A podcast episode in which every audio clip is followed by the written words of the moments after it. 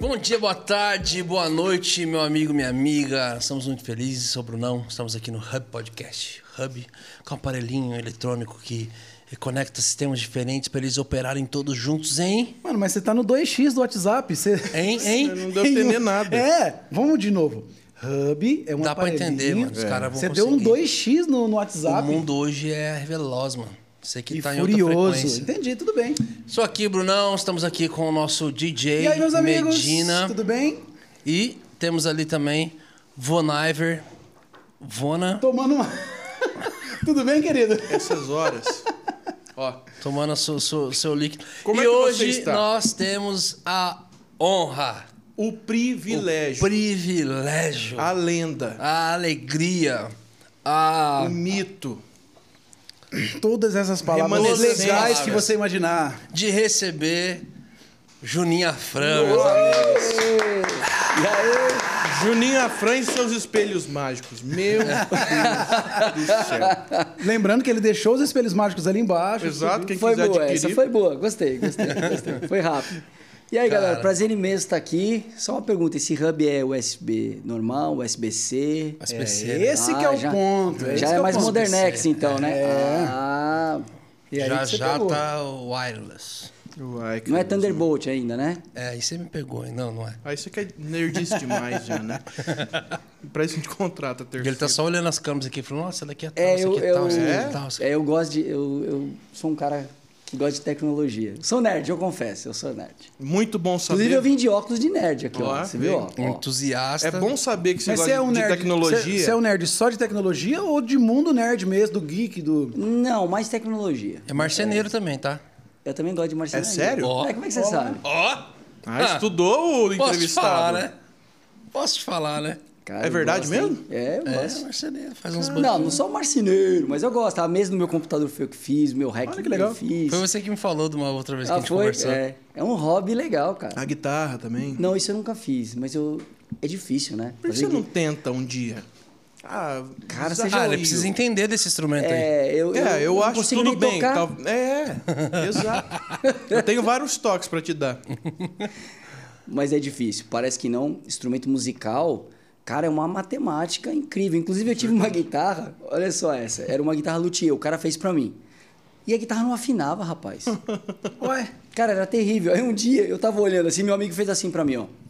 Cara, você notou que os trastes, né, as casinhas lá, começa na maior e vai diminuindo, né? Mas tem uma no meio que é maior, é, ele é menor do que a depois. Aí eu, para, mano, na hora que eu olhei, ué, é mesmo. Eu tô sabendo disso agora. Aí eu cheguei pro cara que fez a guitarra, né? Que eu não vou falar o cara pra queimar o filme dele. ah, tá. Foi essa específica, né? Bem antiga, bem Ah, antiga, tá. não é? Não é... Eu já tô achando que toda guitarra Não, eu- tinha eu isso. olhei o violão eu já ali, fiquei, ó. cara, Eu mas falei- toda guitarra tem isso. Eu não tô sabendo. Não, não. Tá. E aí eu cheguei pro cara e falei, cara, mas pela lógica aqui, isso aqui não deveria ser menor? Não, isso é um. Tem vários modelos de, é, de, de escalas. E essa é desse jeito. Entendi. É Cara, árabe. O cara me mandou É esse indiana. grupo. É indiana, é, pode É, crer. é É, uma aquela. cítara, na verdade. Ele é uma Arrancou da cítara. minha boca. Uma guitarra com corpo de cítara. Que Não louco, binária. cara. Juninho, puxa um- só um pouquinho o mic mais aqui pra ficar mais gostosinha a voz. Tudo bom, gente? Nossa. Hum. William Bonner. Isso aí. Cara, que, que alegria te receber aqui, que honra. Gente tava até, até brincando ali embaixo, ali, né? É, com todo respeito, né? É, todo mundo ali tava. A gente falou de uma situação ali embaixo meio revoltante sobre a vida, né? É, E aí todo mundo já. Meu Deus, onde se viu tal coisa? Não, isso é revoltante, isso aqui lá. E o Juninho de boa aqui, ó. Aí alguém já falou, olha lá, o Juninho tá revoltado também. Falou, cara, realmente, isso não se faz. Bravão, bravão. Cara, eu já vi tanto isso. Tipo assim, a experiência realmente, Tem um né? A experiência no de quem meio, tá há né? mais tempo já rodando. Falou, não, eu já vi, não adianta ficar revoltado desse jeito, não. É muito- Quanto tempo de banda, de ministério, de tudo aí? Rapaz, só de banda é 87. Muito bom. Então deu 30 e.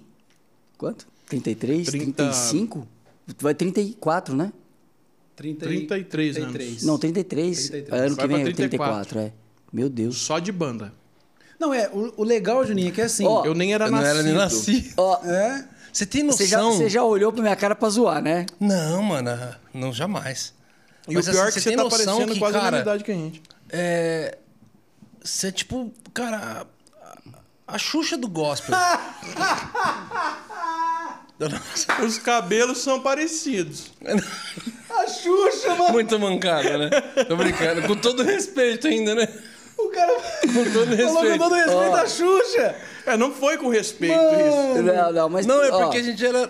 Cara, é que deixa eu tava esses dias Não, com. só, só te Vai. comunicar uma coisa. Pode zoar, tá? Não, vai tomar. Não, pode, zoar, pode. Porque vai Só que- vir de volta. Só que lembre-se. Lembre-se da experiência. Tem um retorno. É, sempre terá um retorno. A minha Aham. esposa, ela sempre fala assim, quando alguém começa a me zoar, ela fala assim, hum, Vai vir. então fica tranquilo. Tá dando brecha pra agir na tua fica vida. tranquilo que uma hora... Você tá me Vai dando chegar. ferramenta. Exatamente, a bola vai parar na frente do gol, assim, mas vai lá, vai lá.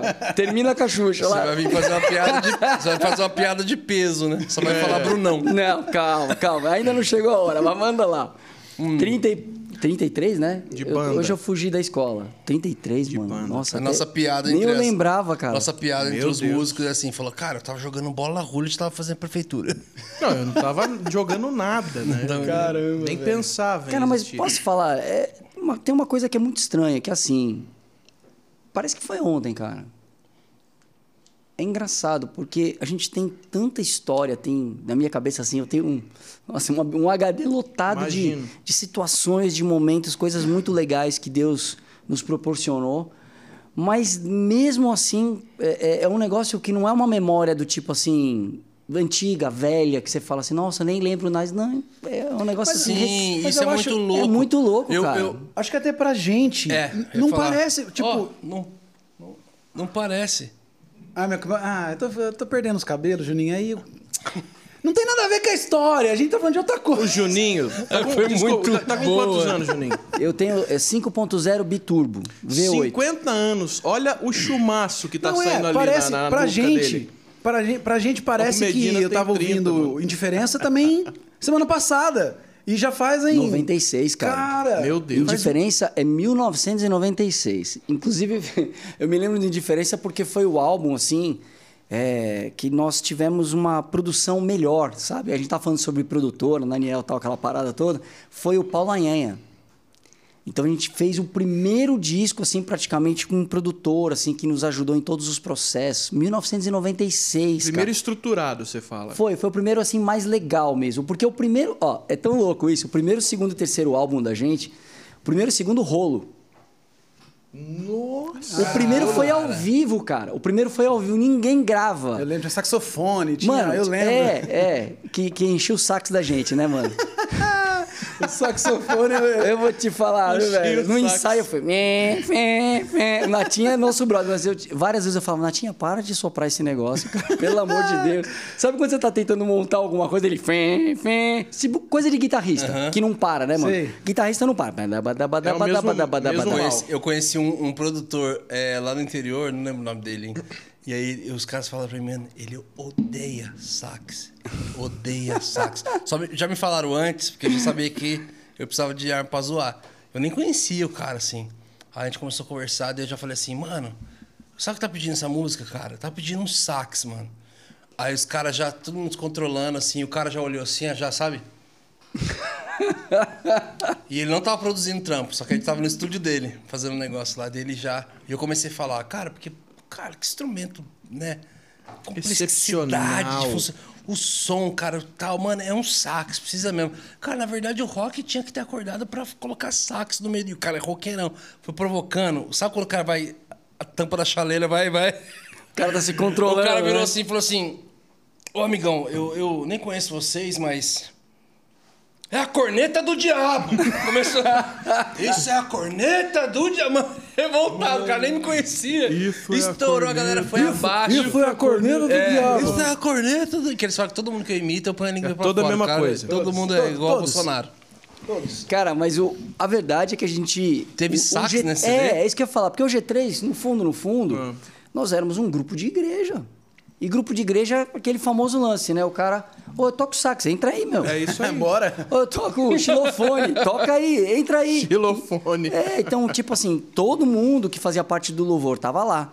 E o primeiro álbum do G3 é praticamente aquilo que a gente fazia dentro da igreja. Não era uma coisa produzida do tipo assim, vamos montar, montar os, os arranjos pensando agora num álbum. Não, Até cara. de estilo, ele é um louvorzão, né? Sim, total, total. O segundo já não. O segundo a gente já é, é, foi para nossa identidade. Mas, que a gente mas sempre, você já tinha a veia de rock normal. sempre, tá feliz, sempre né? tivemos. Eu tô. É, eu tô emocionado. Eu tô feliz, Desculpa. Ô, eu tô Juninho, feliz, mano. deixa eu te falar.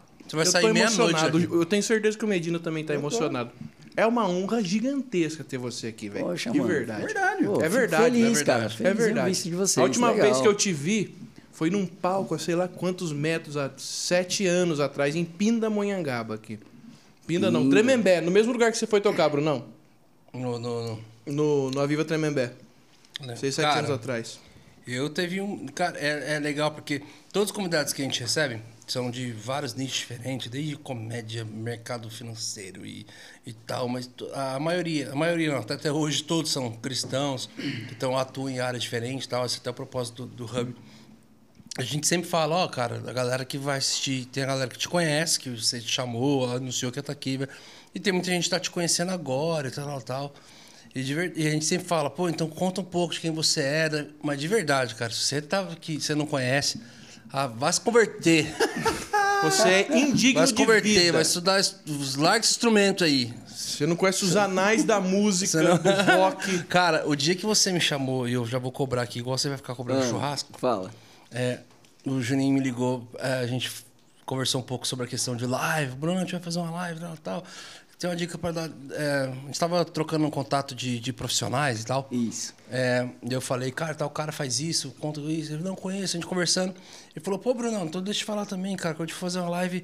é, queria que você participasse com a gente lá, tal, tal. Não, mas o convite tá feito. E aí, opa. tipo assim, na minha cabeça, cara, eu nem fiquei feliz, assim, porque eu falei, eu fiquei assim, pô, cara, que da hora, que honra, né?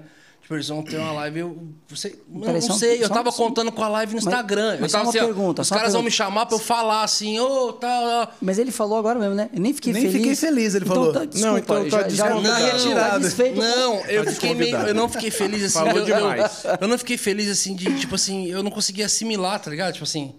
E eu falei assim, ah, eu falei, mano, que louco, mano. Eu vou fazer uma live no Insta com os caras, tipo assim, com algum deles, assim, pra gente trocar uma ideia. Já vai, mano. Aí eu falei, mano, que louco, velho. Falei, fiquei meio em choque, né? Falei, cara, o que eu vou falar, né? Os caras tudo. Beleza. Aí, daqui a pouco, conversando, conversando, eu tava no aeroporto, minha filha tava comigo. Aí ele falou, é, tem um cara aí, vai, lá, tal. E a gente faz, cara, aí a gente combina a música antes, tal, vai vir, vai ter todos os caras. Eu falei, peraí, você tá me chamando pra cantar com vocês no, no presencial ali, com você dele? É, Brunão, ainda não tem holograma, ainda não inventaram holograma ainda. Ainda levou uma patada. Ainda não tem holograma, amigão. Pra poder participar, você tem, você tem que ir lá pra cantar. Deu. Ah, é pra cantar com vocês. Minha filha do lado ficava assim. Eu vou cantar com o GT.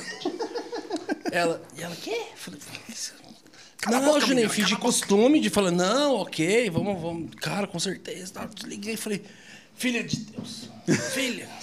No aeroporto, ela, "Que foi, pai, você tá desesperado. Eu vou cantar com o G3. Dela, quem que é G3? Falei, ele vai embora daqui, menina. Incircuncisa. Viaja sozinha. Ela, oficina G3 dela, ah, tá. Falei, eu falei, cara. Não, mas con- não, dá uma revolta, assim. Não, uma é- é- é eu que falei, a- não, eu, eu tô errando. Falei, eu tô errando. Eu doutrin- tô doutrinando errado. e ó, eu vou até te falar, é que acabou sendo tão Tadinha, corrido teve que ouvir todo do G3. Eu É, enfiei na goela Foi dela. tudo tão corrido, mas a ideia era, era o Matheus e você. Mas vai ficar pra próxima já. Você já Olha, sabe, né? Aí, ó. É, convite feito. Ah. Aqui é.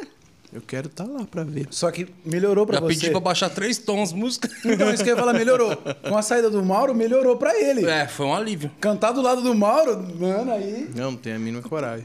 O Mas- pior é que o Mauro fala de uma música nossa chamada Felizição, Ah. que eu falei com a banda umas quatro vezes. Falando, pô, seria incrível o Mauro cantando com a gente Felizição. E eu encontrei o Mauro no show do Rivers and Robots lá em São Paulo.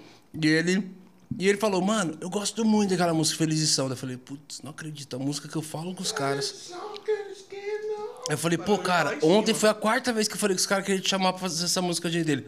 Vamos fazer então. Eu falei, vai não rolar não, mano. Ele, Por quê, cara? Eu falei, você é louco. O primeiro, esse que você der ali, eu vou, eu vou olhar aqui. Eu falei, não, gente, desnecessário isso aí. Falou, vou baixar o Não, tom, você vai é, ter que cantar é- lá embaixo. Não, mas é sério. Isso aí pode deixar, pode deixar aqui, ó, arquivado que vai rolar. Que legal. Vai rolar.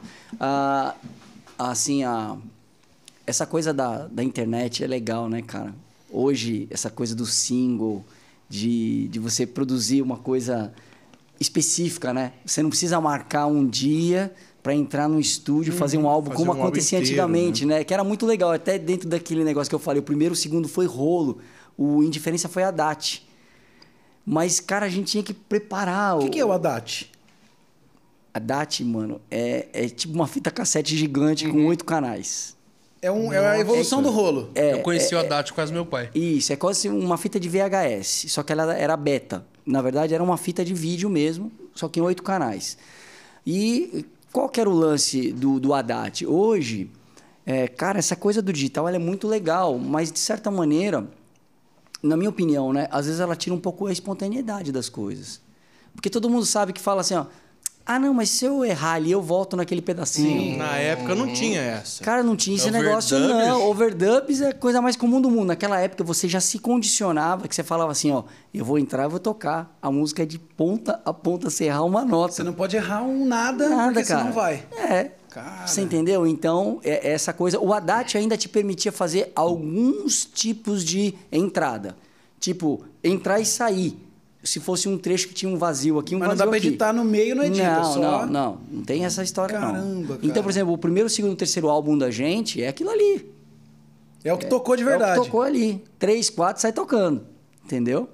E aí sim, depois o acústico, todos aqueles outros, já, já caímos no Pro Tools, aquela história toda de, de digital, que tem N vantagens, né, cara? A edição, é, o fato de você falar assim, cara, então, esse trecho aqui eu gostaria de mudar. Você não precisa gravar a música inteira mais. Isso é muito bom. Mas eu falo, eu tava conversei Mas, esse- mas você é do saudosista que prefere não, o... cara, eu sou um... Aí que tá um negócio. Eu sou o cara... Por isso que eu brinquei do nerd. Eu sou o cara da tecnologia, velho. Eu gosto de tudo que é novo. Adoro com novidade, velho. De verdade. Se você for fazer uma análise até do G3, dos álbuns do G3, você pode ver... Eu e o Duco Jean, a gente sempre teve muito essa cabeça. É, todos os álbuns do G3, cada um é de um jeito. Porque eu... Cara, eu quero sempre estar atualizado, velho. Nossa, eu, sempre eu que- lembro do DVD do DDG, aquelas câmeras assim, uma É, enfileirada, tudo na aqueles- frente. Dava um salto e girava. É, na verdade, aquilo ali é, o- é É. o Matrix do terceiro mundo, né? É, a ideia, a ideia é, na verdade, a ideia não. Aquilo ali é o mesmo efeito do Matrix. São trocentas câmeras. O único problema só é que para fazer o efeito do Matrix mesmo, cara, é primeiro que é chroma key e é um 360, né, de câmera. E a gente não tinha nem espaço e nem espaço no bolso para pagar tudo, né? Não, eu não ouvi isso do Joninho Afran, Oficina Vocês G3. eram oficina G3. Não, mano, mas a Mas gente, me- não, mas a gente Ah. gastou muito dinheiro, cara, ali naquele DVD. Na época não era fácil fazer uma produção, né? muito dinheiro naquele DVD, porque aquele DVD todinho foi feito com Red. Nossa. E na época, Red, Na era- hoje. ah, é, é, Hoje é era- caro. Hoje, Hoje já é é caro. caro. Naquela época. Hoje Ah. cada Red é mais de 100 mil reais. E, e, por exemplo, a gente fez tudo com Red, a própria. O, o Histórias de Bicicletas também foi filmado na Inglaterra. Então, cara, muito gasto. Parece que não, mas é gasto demais. Histórias de bicicleta E, e esse álbum. agora, e esse agora que a gente fez com é, essa live, né? Que a gente fez a live, é, aí sim era uma live, é uma. Então nós usamos câmeras boas tal, mas não não cinema, né? Sim. Não cinema. Tem mais músicas pra sair? Tem, tem mais músicas. Até o pessoal pergunta, Juninho, não vai sair? Vai sim, mano. Eu até expliquei isso. É, meu pai faleceu em outubro, né? Agora? É. No último. Então, parece que não, cara, mas é, como eu estava à frente do negócio, eu parei, né? Eu dei uma pausa. Até nas redes sociais, se você for analisar, você vai ver que depois de outubro para cá, eu faço aparições. Eu ainda não voltei 100%. É um negócio meio muito esporádico. E, de certa maneira, cara, eu acho que a gente tem que respeitar esses tempos, sabe? Esses momentos, cara. A gente não pode criar uma. um- um- deixar um peso do tipo, uma responsabilidade de eu preciso postar, sendo que, cara, não tinha. Tem que produzir. É, né? eu tenho que produzir uma coisa, sendo que eu não tinha nada assim. é, é, não nada no coração, mas, cara, não tava afim. Não tava afim. Uhum. Ia, ia sair um fake, ia sair Isso, coisa. e eu não gosto de fake. Cara, se tem uma coisa que eu não gosto, velho, é do teatro. É, é bom. Quem, quem anda perto de mim sabe disso. Eu sou o cara que eu pago o preço às vezes para é, é, eu Pelo acredito orgânico. muito é na, na, na transparência, velho. Cara, e E foram vários discos ali de vocês. E teve algum dos discos assim que você sentiu que, cara, algum projeto que você fez e, e teve que refazer por causa disso? Ou, ou então porque, cara, não rolou, coisa que a galera até nem ficou sabendo, música foi gravada, nunca foi lançada. Não, cara, o que a gente teve só. Eu acho que teve um episódio que me chateou muito, que foi o seguinte. ah, vocês lembram de um CD chamado Electroacústica? Lembro. Cara, é um CD, ele é muito progressivo. Mesmo ele sendo acústico, os arranjos, a gente, Eu gosto muito desse CD. a gente fez muita quebradeira, muito cara. Muito quebradeira, muita. E foi uma coisa, assim, foram duas coisas que me chatearam na época, que foi o seguinte. ah, a gente subiu, na, na, na época, no site da MK, todas as músicas com um preview, né? Pra galera ouvir. Só que o rapaz que subiu os áudios, ele subiu naquela qualidade 32K. Nossa, cristalizado. É horrível, né, cara? É aquele negócio medonho. esfarelado. Só que tem um detalhe. Ele não fatiou a música. Ele não deixou só um trechinho. Deixou a música inteira. Ele deixou a música Não inteira. Com- sem qualidade. sem qualidade nenhuma. Adivinha o que aconteceu? Um cara hackeou, Vazou tudo. vazou tudo. Só que O vazou na sem qualidade. pior qualidade do mundo. E na época, era na época do Orkut ainda. Orkut não, no, do Facebook Era ainda, época- que era bombado, Era a né? época, na verdade, de fazer download de música. A gente, todo mundo Isso, fazia download. Todo mundo música. fazia download. Cara, isso deu uma Tinha repercussão. inclusive o gospel download. É, Tinha o gospel downloads, tinha, realmente. Pode crer, tinha. E aí a galera é, pegou um bode do CD. E, nossa, esse CD não tem qualidade nenhuma. Por quê? Porque Qual Nossa, CD que que foi terrível. mesmo? o Electroacústica. Hum, Nossa, que zoado. Foi, cara, foi. E sabe como. ah, Só pra vocês terem uma ideia de como isso foi uma realidade. eu tive o original o CD. Ah, né? Agora. Foi, mano. E para vocês terem uma ideia como isso foi uma realidade, é, eu, eu me lembro que o meu cunhado, o irmão da minha esposa é cunhado, né? É isso. Eu nunca Em lembro. Até geral. onde eu sei é. É, é, eu nunca lembro, velho. Ele chegou um dia pra mim e falou assim: Cara, sabe que CD que eu tô ouvindo? Electroacústico. Cara, esse CD é bom. Não, não- não lembrava dele, não. Bom esse CD, hein? Aí eu falei: Poxa, mas esse CD só tem uns 10 anos já, velho. O que aconteceu? Ah, cara, eu peguei. Quando saiu na internet, que todo mundo é, é, começou a compartilhar, eu achei horrível. E eu vou te confessar que é o CD que eu menos gosto do Tino G3. Será que eu vou ouvir ele de novo agora e vou gostar? Mano, eu vou ser obrigado a colocar no É, carro. eu acho que eu vou fazer isso então. Cara, É muito bom, eu sempre gostei. Inclusive, quando você chegou, pegou, deu o sol ali, eu já comecei. Quero que minhas mãos. li-" É desse CD. É, é. Não é de outro, é é desse CD aí. é desse CD. Mano, e é verdade, a gente ouvia essa um música dia. numa qualidade baixa. Isso, isso. E, e, e Nossa, aí, ó, isso. Não precisa nem longe. eu, é. eu, eu, eu tenho amigos. Vocês ouviam se vocês fizeram download, né, bebê? Mas Ah, quem que não fazia, fez- meu Deus? É o único CD que você tinha original. Confessa agora. Sai desse corpo aí. Oh, meu Deus, queimou o filme, queimou. É Vou até tomar uma água aqui, ó.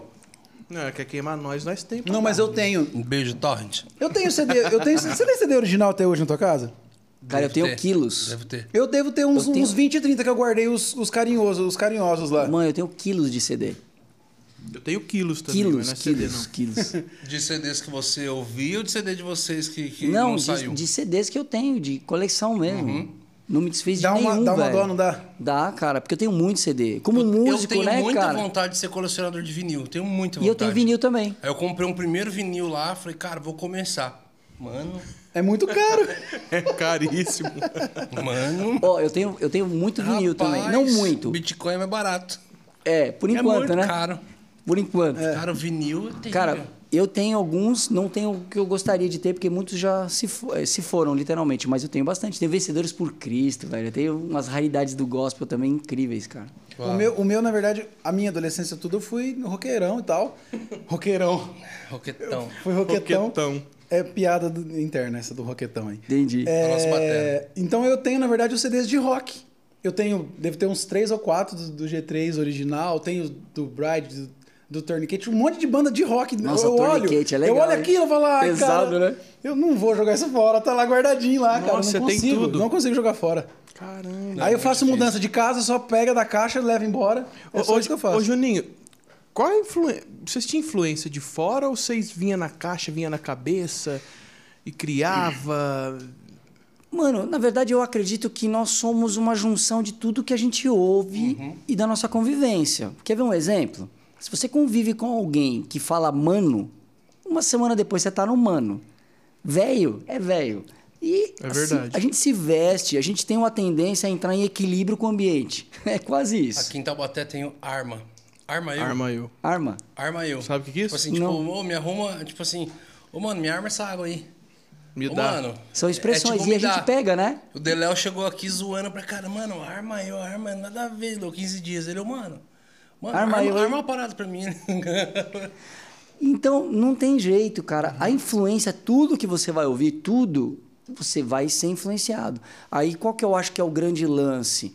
É você peneirar suas influências, essa é a primeira coisa, né? Você ter boas influências. E a segunda é, aí entra a tua criatividade, que é justamente você organizar todas as ideias, tudo aquilo que te traz inspiração, de repente. Cara, às vezes uma frase me dá uma inspiração. Um momento me dá uma inspiração. Aí a criatividade tem que entrar em ação nesse momento. É pegar, organizar e poetizar. Porque eu sempre brinco, né, que a música é a vida. É a vida através de ritmos e sons. É quando a gente poetiza o que a gente vive no dia a dia. e qual é a tua história com a música? Como é que você iniciou a tua vida musical? Cara, assim, minha, ah, minha família, minha mãe, né, cristã, missionária. Então, automaticamente, eu nasci dentro da igreja, praticamente, cara. Que igreja? Pentecostal da Bíblia do Brasil. Pentecostal da Rapaz, Bíblia do Do Brasil? Brasil, isso. Cara, não, Não conheço. É, é uma igreja... É, é não uma- vou nem perguntar se era tradicional, não era, né? Cara, é pente- Pentecostal. Não. É, é, mas é Mas uma... tem igreja pentecostal que é tradicional a nível de. Usos e costumes, Usos e sim, costumes muito, e tal. muito, muito tradicional. E eu era aquele garoto, né, mano, que quando acabava o culto, queria tocar todas as coisas. E nunca ninguém deixava. Sim, sim. Você entendeu? Então o pessoal saía tirando violão, tirava guitarra. Aí meu primo era músico também, foi uma influência pra mim, o Maurício. Mas ninguém deixava eu chegar perto dos instrumentos. Cara, eu acho que devia ser terrível, né, cara? Porque ninguém deixava, velho, impressionante. Aí minha mãe me deu um violão, velho. Um violão de nylon. Primeiro começou com a flauta doce, de verdade. Nossa, eu ficava flauta tocando doce. flauta doce o dia inteiro. Quantos anos? Ah, sei lá, nove pra lá. E o Sete, violão, o sete violão também lá. foi na mesma época. Cara, ré, mi, eu- fá, fá, É, tipo isso aí mesmo. E aí o que aconteceu? O violão, eu acho que eu ganhei com 10 anos mais ou menos, uns 10 anos. E aí com 13 minha mãe colocou, me colocou para fazer violão clássico. Aí começou a minha vida acadêmica na música e eu peguei gosto pelo negócio, até o dia que eu descobri a guitarra. Porque meu primo Tá, mas tocava do 9 aos 13 com violão ali. violãozinho lá, tocando tudo Aprendeu de a ouvido. tocar? Não, Foi- tudo de ouvido, tudo intuitivo. Eu não sabia Já nada. tirava Mas de tudo ouvido. tônica ou com acorde já? Cara, eu fui, eu ia montando os acordes Uau. É, de maneira intuitiva. Mas isso, tipo assim, ah, duas vezes na semana ou Isso, não, todo isso, dia? isso, é isso que eu Pegava lá Não, de vez não, em não, quando. não. era aquele negócio ali. Não, não. É, eu não tinha ainda aquele. Pego aquele gosto, não tinha sido pichado, é, picado pelo bichinho da música, sabe? Uhum. Então era coisa esporádica. Ainda tinha uma competição entre televisão e, e bicicleta, né? Eu, eu andava muito de bicicleta, eu fui federado de bicicross, então eu treinava muito, é. Então automaticamente a, a música ainda era secundária. Até o dia que é, eu, eu ouvi um solo do David Gilmour do Pink Floyd. Cara, Enlouqueceu. Bateu, falei- bateu lá dentro. Aí eu falei, cara, como é que ele faz esse negócio? Aí, Foi teu primeiro contato com rock? Não, não, porque é, é, depois eu comecei a ir de vez em quando na igreja do Pastor Olavo, que era uma igreja na época rock and roll, que era tipo tio Cássio já. Eu quero muito saber do tio Cássio Ah, daqui a pouco. tá bom, eu vou te contar. Eu cresci ouvindo meu pai, falando, mas eu quero ouvir de alguém Isso, que viveu isso. lá. Então eu conheci, na verdade, inicialmente o rock and roll no tio Cássio, mas eu não frequentava lá. Eu ia uma vez ou outra com a minha irmã e com o meu primo. E depois o pastor Olavo. E via meu primo tocando, tal, aquele negócio tudo. Beleza, aí o dia que eu ouvi o David Gilmour fazendo aquele solo, eu falei, meu, que que é isso, senhor? É isso que aí eu quero pegava, vida. Aí eu, aí eu pegava e tentava tirar a mesma coisa no, solo, no violão. E eu me lembro que até que eu tirei o solo de Mother inteirinho. Só que a coisa mais engraçada do mundo é você fazer um solo de guitarra num violão de nylon, né? Assim, tirei, né? Vira um flamenco. É, né? tipo um flamenco. Devia ser muito tosco, né? Hoje eu pensando como é que eu devia tocar, devia Faz ser coisa aí mais... pra nós. É, devia ser a coisa mais engraçada do mundo. Mas eu tirei as notas, tal. A execução devia ser péssima, mas eu tirei todas as notas. Aí o que aconteceu? Eu falei, cara, eu quero saber como é que é isso. Aí me lembro que minha, meu primo quis vender a guitarra dele, que era uma Giant Nine. Vocês conhecem a guitarra Giant Nine? Prima da Tadjaima, né? da Tatiaima. E aí ele vendeu a Giant Nine pra minha mãe. minha mãe comprou a Giant Nine e deu de presente pra mim. Ele vai falar Air 9 mesmo. É. E, cara, eu peguei. A Janine. É a Janine, é a Janine. vem, né? Aí eu, Parecendo um birimbau, né? Tipo, Cara, não, é isso que eu ia falar. É isso que eu ia falar. Alta, velho. Alta, porque a- ela tinha caído, quebrado o braço, então meu primo tinha Colou. mandado. colou. Original já não era. É, é original, balata original. Original. original. E aí meu primo, meu primo, é, pastor de flango. Meu primo tinha colado, beleza, tava colado. Só que aí conforme eu fui usando, né, mano, adivinha o que aconteceu? Eu, eu dei, aliás, não é foi usando, eu bati mesmo, né, dei um dei uma pancadinha nela e ela descolou de novo. Cara, foi meu primeiro trabalho de marcenaria, velho. Aí, ó. Foi muito fácil. Cola e parafuso. Parafuso. Parafuso, mano. Aqui Um dia eu vou mandar essa foto pra vocês. Eu tenho até hoje. Ah, você tem ela até Tenho, hoje? mano. Que animal, Cara, cara. eu vou falar uma coisa pra vocês. O trabalho é medonho, cara. Tem Dois- até hoje violão que eu ganhei com um ano. Cara, o parafuso era maior do que o braço, então ficou os parafusão pra fora, assim. Ah, era colado. rock, né, cara? Rock and roll, Não, mas- velho. Rock and roll. Quando o episódio for pro ar, posta no seu Instagram então. que a verdade, galera vai Tá ver. bom, tá bom. Isso. E aí, cara, olha que bizarro que foi o negócio. Eu falava assim, nossa, mas o som. é, Eu não tinha amplificador, né? Aí eu descobri como ligar, por isso que eu falei, eu sempre fui nerdzão, velho. É, saía querendo soldar coisa. O, o- Montei um cabo, eu fiz um cabo e liguei num, ampli- num aparelho de som, velho. Aqueles 3 em 1 da Aiko. Nossa. Aiko, Philips, não, é gradiente, não lembro o que que era. Funcionou. Só que eu falava, mas não tá dando esse som. Que era distorção, né? E vinha limpo. É, era tudo brain, brain. Mas não é esse som do cara. Aí eu descobri, cara. Fui ligando em tudo que tinha em casa. Eu descobri que tinha um gravador. Quando eu colocava no máximo, distorcia. Falei, obrigado, senhor. O, senhor me revelou. mano. Que sensacional. o senhor me revelou. Você fez o seu primeiro E eu- drive. o meu primeiro drive foi um gravador velho, tranqueira, que distorcia tudo. Não é possível isso. Era o Tony Stark pobre. Ah, você Foi, Que foi. raiva que você Oh, roubou minha piada. Muito bom, muito bom. Você pensou também nisso? Lógico. E, mano, e meus primeiros pedais de drive, aliás, meus primeiros pedais foram o meu primo que me emprestaram. Era um Big Muff e um Phaser da Electro Harmonix. O Big Muff já é. Animal, animal, só que era dele, eu tinha que devolver. Aí eu montei os meus primeiros pedais. Hã? É, eu fui arrumando, fui na, na, na banca, tinha umas. Eu me lembro como se fosse hoje, tava lá assim, ó, fãs, faça em casa. Ah, brilhoso, Esse olha. aí, comprei, não sabia Isso nada. já há quantos anos? Ah, eu já tinha uns 13 anos. Aí meu primo mexia com coisa de eletrônica também, me ensinou mais ou menos, ó, placa de circuito, você vai ter que fazer. Caramba. Cara, fui na Santa Efigênia com meu pai, nunca me esqueço disso. Meu pai era separado da minha mãe, Saudosa né? Santa Efigênia. É, me levou lá. Cara, ele- a gente comprou todos os componentes, então era transistor, né, velho? Não tinha nem CI, era transistorzinho mesmo. Transistor, capacitor, resistor, plaquinha, fiz a plaquinha, botei no ácido, montei o pedal. O pedal era um lixo. a partir daí começou a minha perseguição no som bom. Cara, eu montei uns pedais, que aí o pessoal que me conhece conhece essas histórias, né? Eu montei. Você esse- tem algum ainda? Tenho todos. Ah, tá de Tô, brincadeira. tenho Que todos. legal, eu vou fazer um dia uma. Não, não é eu vou fazer uma exposição. Exposição. Vou mesmo, Não vou. é possível. E eu tenho, cara. Aí eu chamava de chiado drive. e depois eu montei um equalizador que eu chamava de porcalizador, velho. Porque ele emporcalhava o som de um jeito, mano. Mas sabe o que é o legal? Mano, Eu você sempre- precisa gravar um vídeo tocando hoje com esses pedais, mano. Fazendo um solo do G3 com esses Vai pedais. ficar com o time do Jack White, vai ficar. É, depois do, do- depois do coronavírus, né? E, cara. Timbre terrível. Terrível. Mas olha, mano, foi muito bom pro meu desenvolvimento. Por isso que eu sempre falo pra galera, Cara, nunca pule com etapas. certeza. Nunca pule etapas. Cada etapa, é, cara, Deus tá te proporcionando um crescimento, cara. Deus tá te proporcionando uma, um- uma visão diferente. Porque no fundo, no fundo, a nossa visão é micro. E cada situação Deus vai abrindo a sua visão. Você começa a enxergar um macro, você começa a ver a E coisa mais aberta. você tem. Parece que. Que quando você tem a coisa de muito de mão beijada, você não valoriza, né? É. Você chega um menininho, papai, quero uma guitarra, tá bom, filho? Duisenberg, pedalboard, já um Vox. Já, É tipo assim, isso. o moleque nunca mais rela em nada lá. Tipo assim, é muito louco essas construções.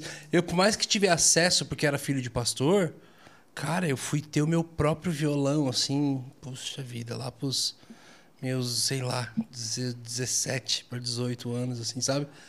Tinha que ficar com a igreja. Não, tem que ficar na igreja. Então, pô, tinha que ir lá pra igreja tentar ficar tocando. Ah, eu, era, comecei a tocar bateria com 9. Só que aí, tipo, não deixavam eu tocar. O líder do louvor, ou os bateras da igreja, eu era o filho do pastor forgado, queria ficar tocando no lugar deles. Então os caras escondiam a baqueta, não tinha loja de instrumento na minha cidade. Então, tipo, eu ficava, cara, e agora? Tipo, ficava lá tentando fazer Mas com é a uma- coxa, mas é uma improvisar. foi uma construção. Exato. É, tipo assim, não foi de uma beijada. Essa, essa luta, de, eu tive que querer, correr, buscar. Tô falando que quem ganhou do pai ou isso, aquilo. Mas assim, é legal se valorizar né, o processo teu, assim, de construção, da sua paixão por aquilo, né? Sim, Você querer tanto sim. falar, cara, é. Foi o que você falou, o bichinho da música te picar, né? E, e é muito engraçado, porque, por exemplo, eu não tinha amplificador, né? E, cara, pedais naquela época eram muito caros. Aí eu montei meu amplificador. Nossa. Imagina, era uma placa de circuito, um, dissipador, um transistor, de, um transistor de Não, me potência fala, e o cara hoje é carpinteiro não fez uma guitarra. Ó, não, não tem sentido. e um Não tem alto-falante, sentido. velho. E o um cara fez o primeiro pedal, fez o primeiro isso. E não fez até hoje a guitarra É, pode dele. crer. E o alto-falante furado, velho, era um som de rádio AM, Que mano. beleza Era que era, hein? medonho, cara, medonho, mas era o que eu tinha. E, e olha que louco, essa construção toda me ajudou a entender timbre, entender a parte é, é, e do esquema do- da coisa, a parte funcional, a arquitetura. Hoje eu sou especialista em produto. Eu ajudo outras marcas, inclusive, a desenvolver equipamentos. Ah, que louco. Você entendeu? Então, no fundo, teve uma. Tudo isso ajuda, cara. Por exemplo, o meu timbre, a maneira como eu, eu chego no meu timbre, não é só uma coisa do tipo assim, blém, blém, blém, blém, tom, tom, tom, ah, E cheguei. você não. escuta o Juninho tocar, você sabe que é ele, né? Não, só, não só o timbre, quanto Sim. tudo, né? Você escuta Sim. já sabe. Identidade muito forte. mas Muito forte. Até chegar nessa identidade aí, como que foi... Quando começou a prática em conjunto, é, como é que foi esse menino dos 13 anos fabricando o próprio pedal, o próprio ampli, até o nascimento do G3 aí? Qual que foi o, o- qual foi o Ah. caminho? Tá. é, aí eu comecei a brincar com alguns amigos na escola. Tinha um cara que tinha uma, morava perto da escola e tinha tipo num. Sabe aquele quartinho da bagunça? Aí a gente ia lá. Eu não tinha guitarra nessa época, né? Nessa época eu não tinha guitarra, então eu tocava com a guitarra do pai dele. Cara, eu não sabia tocar nada, mas os caras falavam, "Ô, vamos tocar não sei o quê. Aí eu ficava ouvindo, tentando tirar de ouvido. Beleza. Nessa época, o, o, o violão clássico começou a andar em paralelo, ou seja, eu já comecei a ter um, a parte, vamos dizer assim, acadêmica, estudo, postura, mão, as coisas foram começando a andar. Mas a minha vida mesmo, porque isso era uma brincadeira, acontecia às vezes uma vez por semana, duas vezes por mês, sei lá. Mas a minha vida começou a acontecer mesmo no dia que minha irmã me botou na roubada no tio Cássio. A culpa foi da minha irmã. Entendeu? Kátia, a culpa, cadê onde é que eu tô olhando? Kátia, a culpa foi sua. Mas, cara, é muito louco porque você vê os caminhos de Deus, né? O que, que minha irmã fez? Minha irmã chegou uma vez pro Manga e a gente, eu já ia no tio Cássio, eu adorava a igreja, porque era Ah, uma. tá, me- me f- Fala um pouquinho do tio Cássio. É, não, o que que era? O, que, O tio Cássio era uma igreja, cara, que assim tinha uma visão totalmente diferente na época, porque ela ia atrás daquela escória, cara, daquela escória da sociedade. Aquela galera que ninguém queria, que todo mundo chamava de escória. O tio Cássio falava assim: eles são filhos e filhas de Deus. É atrás deles que a gente vai. Entendeu? Uma igreja underground, tipo assim. Total, total. Então, para vocês Em terem. 1900 e... O tio Cássio começou. Cara, quando eu cheguei no tio Cássio, eu já tinha muitos anos, acho que 70, tio Cássio.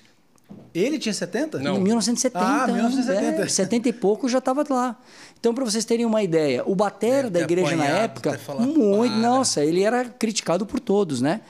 É, eu- me lembro que quando eu cheguei na igreja, a primeira vez que eu cheguei lá, quem estava tocando batera era um cara que era ex-hippie. E ele morava numa Kombi. E o cara tava lá na igreja tocando, cara. Ele e a esposa dele tinham aceitado Jesus. Deus tinha tirado o cara das drogas e o cara tava lá. Então as histórias dos caras dentro da igreja do tio Cássio eram assim as mais loucas do mundo, cara. Gente assim que Deus resgatou do fundo do poço, sabe? Então eu me apaixonei, inclusive eu sempre falo isso, eu queria Isso deixar já com 13 anos ou 14, Não, não, isso eu 15? já tava 16 anos. Aham. 16 anos, que foi um pouquinho antes. é, é, desculpa, foi. É, quando minha mãe tinha falecido. Porque Deus levou minha mãe nesse, nesse meio do caminho aí. Você era novo ainda. Novo, 16 anos.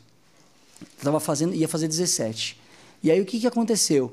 Eu, nesse momento, a igreja do Chicago foi fundamental para mim. Porque quando eu perdi minha mãe, que é até uma experiência muito louca, que só um dia a gente conta com mais requintes de detalhes, mas ah, eu sempre vivi né, com Deus, sempre. Eu sempre entendi aquilo, é, é, o que era viver com Deus, sim, mas ao mesmo tempo o meu lastro, a minha coluna principal era a minha mãe.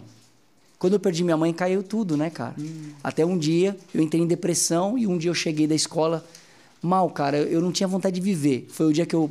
Sabe quando você dobra teu joelho e fala assim: Deus, ó, eu acho que até hoje eu conheci o Deus da minha mãe. Mas eu queria que o Senhor fosse o meu Deus. Cara, nunca mais vou esquecer disso. Sabe quando você dorme com o pé pra fora, assim, que você adormece mesmo? Cara, quando eu levantei, aquela tristeza, aquela deprê, velho, de maneira sobrenatural, ela sumiu, velho. Que animal. Sumiu. E o que, que aconteceu? Cara, me, é, eu- eu fiquei tão bem que eu cheguei ao ponto de duvidar. Cara, será que eu amava a minha mãe mesmo? Nossa. É, Fora muito do louco. comum, né? Fora. E aí o que aconteceu? A igreja do tio Cássio foi um divisor de águas pra mim, por quê? O tio Cássio tinha uma visão de jovens, cara, muito legal. E ali eu me encontrei, velho. Me encontrei porque eu falei, cara, é o que eu quero viver, que é viver com Deus e dentro de uma igreja que tem essa visão. E o DNA do G3, aí essa é a parte mais legal. O DNA do G3 é evangelístico, não é? Sempre foi. A gente tem as nossas músicas de louvor, sempre tivemos, né? Todos os álbuns sempre tem a- a- a- os worships, né? Mudou de nome, cada hora muda de nome. É, mas é, é- E, e aí o que aconteceu? O DNA do G3 de, de evangelismo, cara, é tio Cássio, velho. Foi com ele que eu aprendi a amar as pessoas, velho. Aprendi a amar o cara que ninguém quer. Ninguém quer cuidar dele. Foi aí Uau. que tudo começou, velho. E como- e aí, e a minha, aí a sua irmã lá? é, a minha irmã chegou pro Manga na época, né? Que era o líder de louvor lá do tio Cássio. Manguinha, meu irmão toca pra caramba, velho. Hum, Você colocou tem na- que colocar ele no louvor. Colocou na mano. fogueira. Aí o Manga assim olhou pra mim, ó. Eu. Nossa, o que que tá rolando aí, velho? Aí depois, a minha irmã, ó, falei com o Manga já, hein, que você toca pra caramba. Eu, você tá louca, Kátia? Toco pra caramba nada, velho. Não consigo tocar nada. Eu toco tudo de ouvido, porque, na verdade, eu era... é, assim, eu tinha feito violão clássico, mas vocês... Quem manja de música sabe como é que é. O eu fiz... é, Você aprende peças, né? isso. Eu fiz violão clássico, que é uma coisa que não tem uma aplicação inicial. Inicialmente, você não consegue transferir o teu conhecimento para aquilo que a gente faz dentro da igreja, essa música popular que a gente toca de acordes. Não faz isso. Depois sim, depois você consegue entender as construções de acordes, você começa a ver que tudo tá ligado, tá tudo junto. Mas eu não tinha uma, uma base para chegar lá e falar, vamos tocar um, Na um verdade, você louvor vai inteiro. A clássica vai te formando, vai te ensinando tanta coisa teórica e na prática complicada que se talvez você demore dois anos para aprender um sol maior, que é a coisa mais fácil. Que na verdade você já está fazendo, né? Você já está fazendo isso na música clássica, mas você não, não tem esse, esse approach de chegar lá e falar assim: ah, a música é Dó, Sol, Lá menor e Fá. Não tem O isso. básico. É. E aí, mano, chegou a pegada tipo: salve-se quem puder. O manga. Ó, quando é que você pode já fazer aí um, um ensaio? Meu Jesus.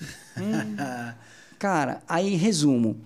O tinha uma outra banda dentro da igreja que chamava Cristo Salva. Porque no Tio Cássio tinha o Cristo Salva. E o tio Cássio tinha era um salão ou era, só, era a casa dele? Cara, era uma casa. Era uma casa. Era uma casa. É, eram duas casas, na verdade. A parede do meio tirou e virou um salão. Sabe como é que era a oferta no Tio Cássio? Hum.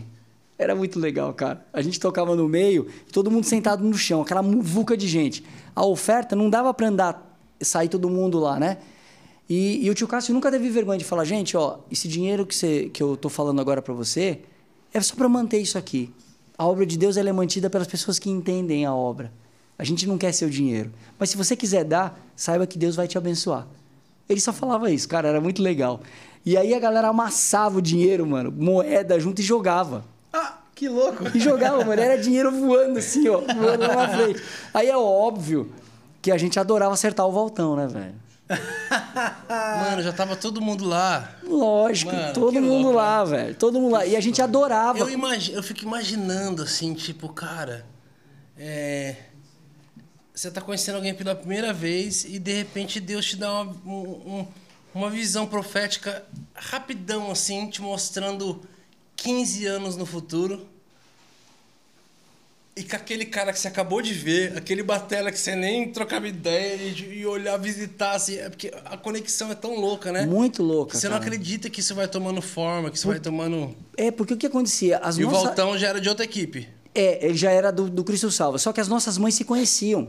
Inclusive, elas eram missionárias. Ela, a mãe do Walter e minha tia. Inclu... Olha que louco isso, né? A igreja é, pentecostal da Bíblia do Brasil de Arujá, que é onde eu moro, quem fundou essa igreja foi minha mãe, minha tia e a mãe do Walter. Dentro da casa do meu primo, que depois se converteu e se tornou pastor da igreja. entendeu? Ribeirão Pires. Então elas faziam esses trabalhos missionários. E a coisa louca é o seguinte: mesmo as nossas mães nos, se conhecendo, foi lá no tio Cássio que convergiu musicalmente, cara.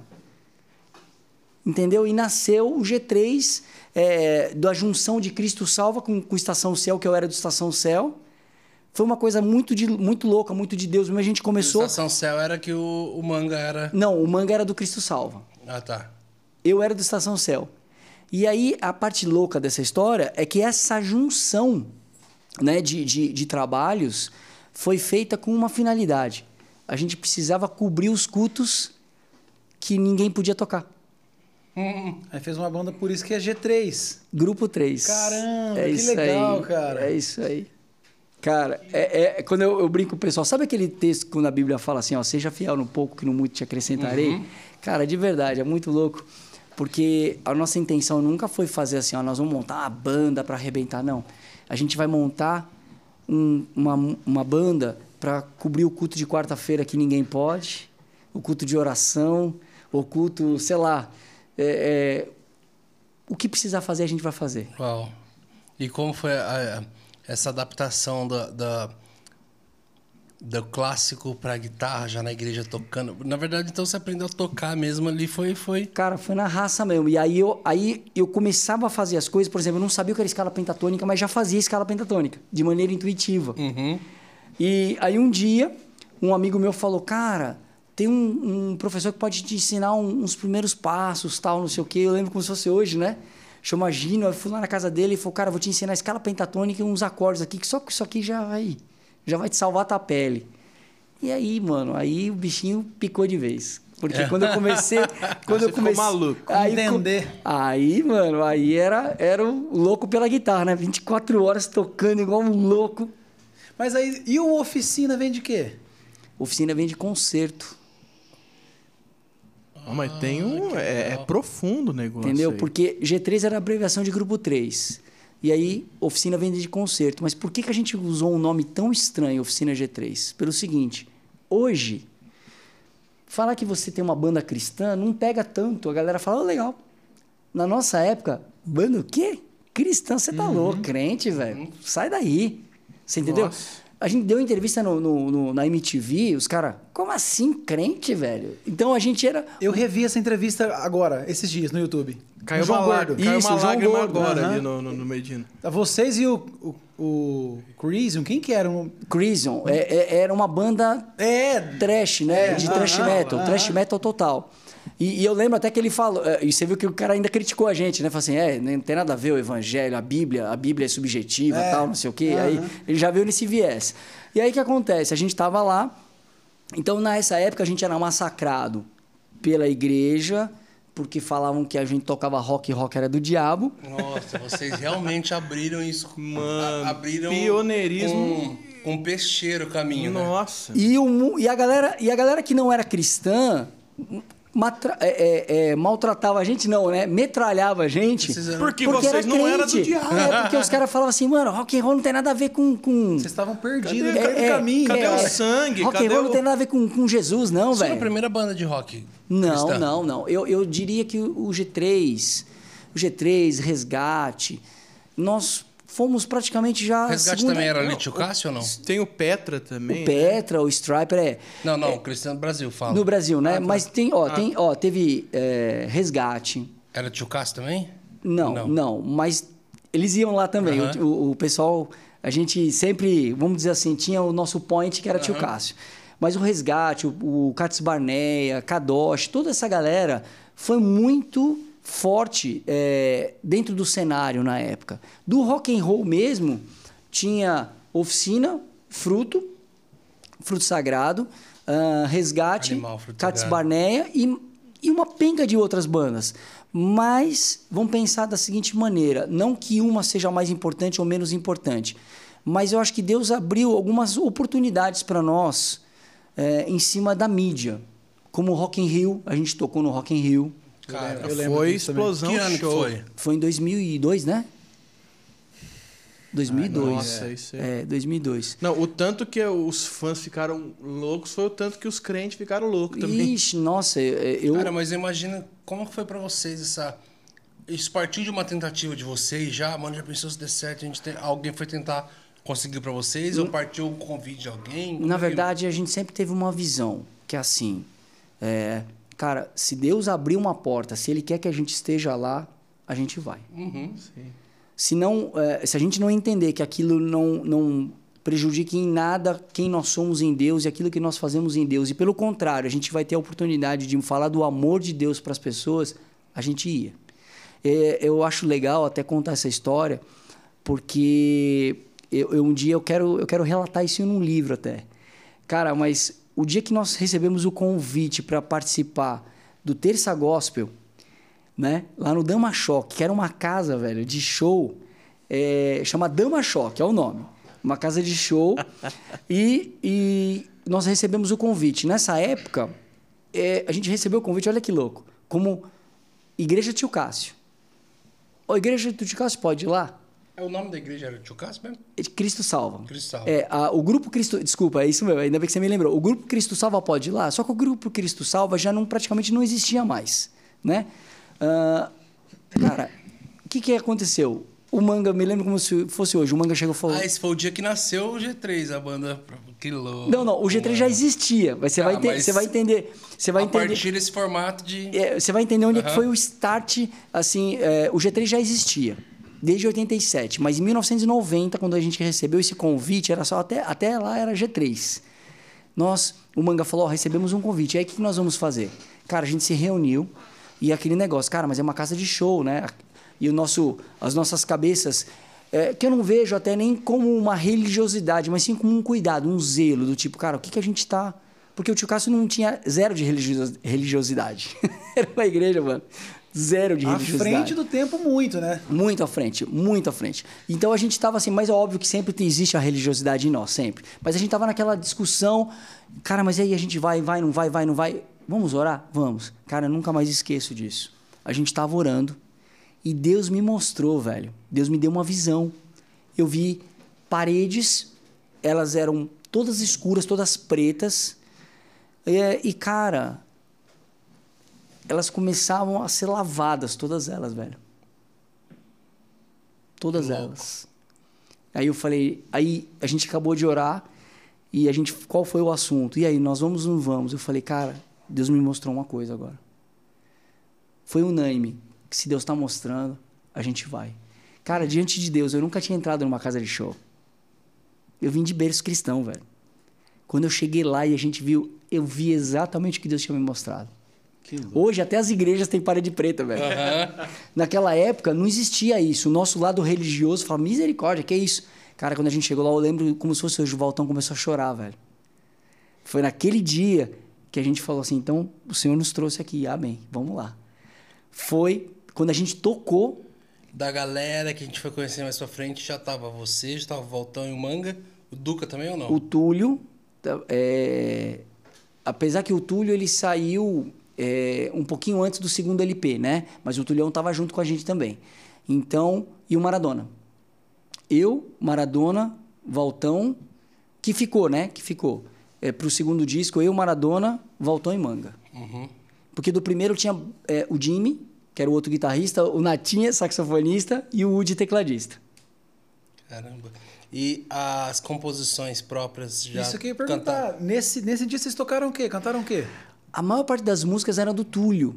Já tinha, já era tudo música própria. Muitas músicas. O Túlio era o, é, o compositor do G3.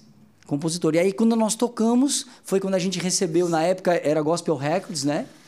É, gente- o, o Estevão e o Abud, eles nos convidaram, eles gostaram, falaram, cara, muito legal, vamos gravar? Vocês querem gravar? Como assim a gente quer gravar? A gente não sabia de nada, né? é, nós somos uma gravadora e nós queremos gravar vocês. Nisso já tava rolando também a Lins lá, já tinha começado a renascer na Lins? Sim, é isso que eu ia falar. O, o apóstolo Estevão estava já é, fazendo os eventos. Ele também era do Cássio. Ele ia também no tio Cássio. É, ele também ia no tio Cássio. Pelo menos ah, o tio mesmo contou uma vez pra mim que quando ele era mais novo, né? Porque o tio Cássio era mais velho de todos, né? O mais velho de todos. Mas quando ele era mais novo, o, o próprio apóstolo Estevão também ia lá. Na verdade, acho que muitos líderes brasileiros Passaram por é, passaram por lá. O tio Cássio foi uma referência muito boa, cara. Muito boa. Meu um- pai ia. É? Uhum. E ele falava bem? Vixe, eu cresci ouvindo Cresceu, vi- mas ele morava em Campinas, então ele colava muito da Lins também. Ele falava que ele, ele foi algumas vezes no Tchucá, assim. Mas, tipo, morando em Campinas, sabia desse rolê, colou lá num culto e tal. Um ou dois ou três, eu não lembro quantos. Assim. E foi a mesma coisa. Aí o, o- o apóstolo, eh, na época, era pastor, né? Pastor Estevão e o Abud, eles nos convidaram e nós entramos na Gospel Records como gravadora. E no dia da gravação. É muito louco isso, né? O primeiro LP nosso foi gravado ao vivo. Nunca ninguém faz isso, né, velho? É um negócio muito louco. Eles falaram assim: olha, cara, a gente gostou tanto de vocês ao vivo. Vamos gravar ao vivo? E a gente, vamos. Hoje é lógico que eu falaria nunca, né? nunca. É, mas, cara, o E era o que? Era rolo de fita? Que que rolo, fazia? o que tá lá é o que tá lá. E errou já era. Foi no, no, no púlpito da igreja. Não, foi no Dama Choque. Ah, foi no- no outro dia. No, marcou um outro dia.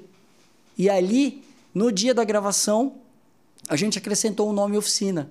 E aí, olha que interessante isso. Por que, que nós usamos esse nome oficina, né? Porque, como eu falei, hoje você fala uma banda cristã, tá tudo bem, né? Naquela época, quando você falava, era, tinha um preconceito muito grande. E nós usamos o- a- essa brincadeira de não parecer com nada com crente. Uhum.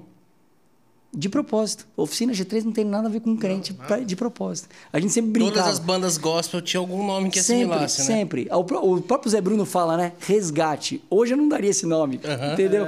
E é tão legal porque a gente brincava, a gente usava uma brincadeira que era- a Rapaz, gente- eu fui, em- eu fui numas 20 casas de recuperação com o nome Resgate. foi Fui. e era Tipo, legal. É realmente de propósito, para. E aconteceram alguns eventos que a gente chegava pra tocar, cara, quando os caras descobriram que a gente era crente já era tarde demais. Caramba. Uhum. Ah, fazia o convite sem saber, cara. Aconteceu, aconteceu. Uma das, dos episódios mais engraçados que a gente teve foi uma vez um, um showmício do Turco Louco. Nossa. Cara, ele chamou, tava o, Gordo do Ratos, tava Volcanas, que era uma banda de menina, punk assim, mano, som pesado, tinha Guns N' Roses cover, cara, só a galera do rock and roll, é, é, assim, beleza. Aí ele chegou e falou: "Quem veio ver o Gordo? É, quem veio ver não sei o quê? É, quem veio ver a oficina G3?" Um silêncio. Nossa. Ninguém nem sabia que Cara, ninguém nem sabia. Aí, aí ele pegou e falou: então, galera, tem uma banda gospel aqui, Oficina G3, vocês vão gostar. Uh, Nossa. uh. Cara, Mano, é cara, terrível. uma, foi um dos, cara, foi uma das experiências mais loucas que a gente já teve também. Porque é, o, o, o turco chegou pra nós e falou assim: cara, então. Se vocês não quiserem subir nesse palco, não precisa, porque eu não posso garantir a segurança de vocês. É, mano, porque imagina uma praça, showmício, né, cara? Porque na verdade era showmício, né? Ele tava lá para falar da candidatura dele. E para nós, qualquer oportunidade, na verdade, assim, não é que era um showmício, mas ele que promoveu. Porque a gente também foi para lá porque a gente sempre tinha essa visão. Cara, oportunidade de falar de Jesus. E o, o lance era um evento, mano. Era um evento musical. Óbvio que ele tinha o interesse também de mostrar a cara Sim. dele. Mas ele tinha essa, esse lado legal, do tipo, cara, por isso que ele chamou uma banda cristã. Ele falou: é um, é um evento, mas eu queria que vocês fossem lá para falar de Jesus. Opa, tamo junto, mano, vamos Aí, lá. fechou. Fechou. Cara, quando a gente chegou e ele falou: a gente não pode garantir a sua segurança, a gente foi orar, velho. A gente entrou no manga móvel. Senhor, o que, que a gente tá fazendo aqui? Cara, a gente foi visitado por Deus, velho. Sabe aquela ousadia, mano, de vamos aí. Cara, a gente só tocou três músicas, velho. Porque eu queimei o amplificador. Nossa. Eu desci a bota e falei, é pra tocar, então vamos aí. Só que, Só cara, que nós é crente? Não, tá. só que é o seguinte, velho. Você tem que ver que coisa louca, bizarra. A primeira música, todo mundo ficou parado. Hum, Isso vocês tinham só o primeiro CD. o segundo já. Já tava no segundo. Já tava no segundo. Já Já começou tinha- a ficar já mais tinha- pesado. é, Já já começou a ficar tinha- pesado. Segundo não, desculpa. Indiferença já. Opa, então já Ah, era, já tinha. Pesado, indiferença. Mano, a segunda música, os caras já estavam assim, ó. A terceira, os caras já estavam prestando atenção em tudo que a gente falava, cara. Aí o manga, de maneira bem inteligente, ali no meio, soltou uma. Que pena que a gente não conseguiu tocar mais, porque eu queimei. Queimei o amplificador. De sair fumaça. Mano de Deus. Mas- Aquele stunner. Não, era um. Eu não lembro, mas é- era até um ampli legal. É que eu toquei muito alto, velho. Aham. Muito alto. Nessa época, hoje eu maneiro mais, Eu né? vou mostrar que aqui é rock pra esses caras aqui. Cara, sabe o que acontece? É, eu entendo que tem alguns momentos que você tem que ser Davi, velho. Você tem que chegar. no- você entende que não é você. Não- a força não está em você. Mas você tá, você tá ali comissionado. Então, se é pra fazer, vamos fazer. Uhum. Se é pra entrar, a gente tem que entrar. Entendeu? Total. Cara, se vocês não fossem é, o, resto da vida você ia lembrar desse É. dia como um dia, cara, como é que teria sido? Sim, mano. Sim. Terrível. Do mesmo jeito que tem uma experiência muito louca que a gente tava em. Eu sempre pergunto dessa história também, mas na. Monte, é, Uruguai. Tocamos numa praça, uma praça ponto de droga, velho. Nossa. Caramba. Ponto de droga. E aí ficou o crente de um lado e Que os malucos isso? do outro.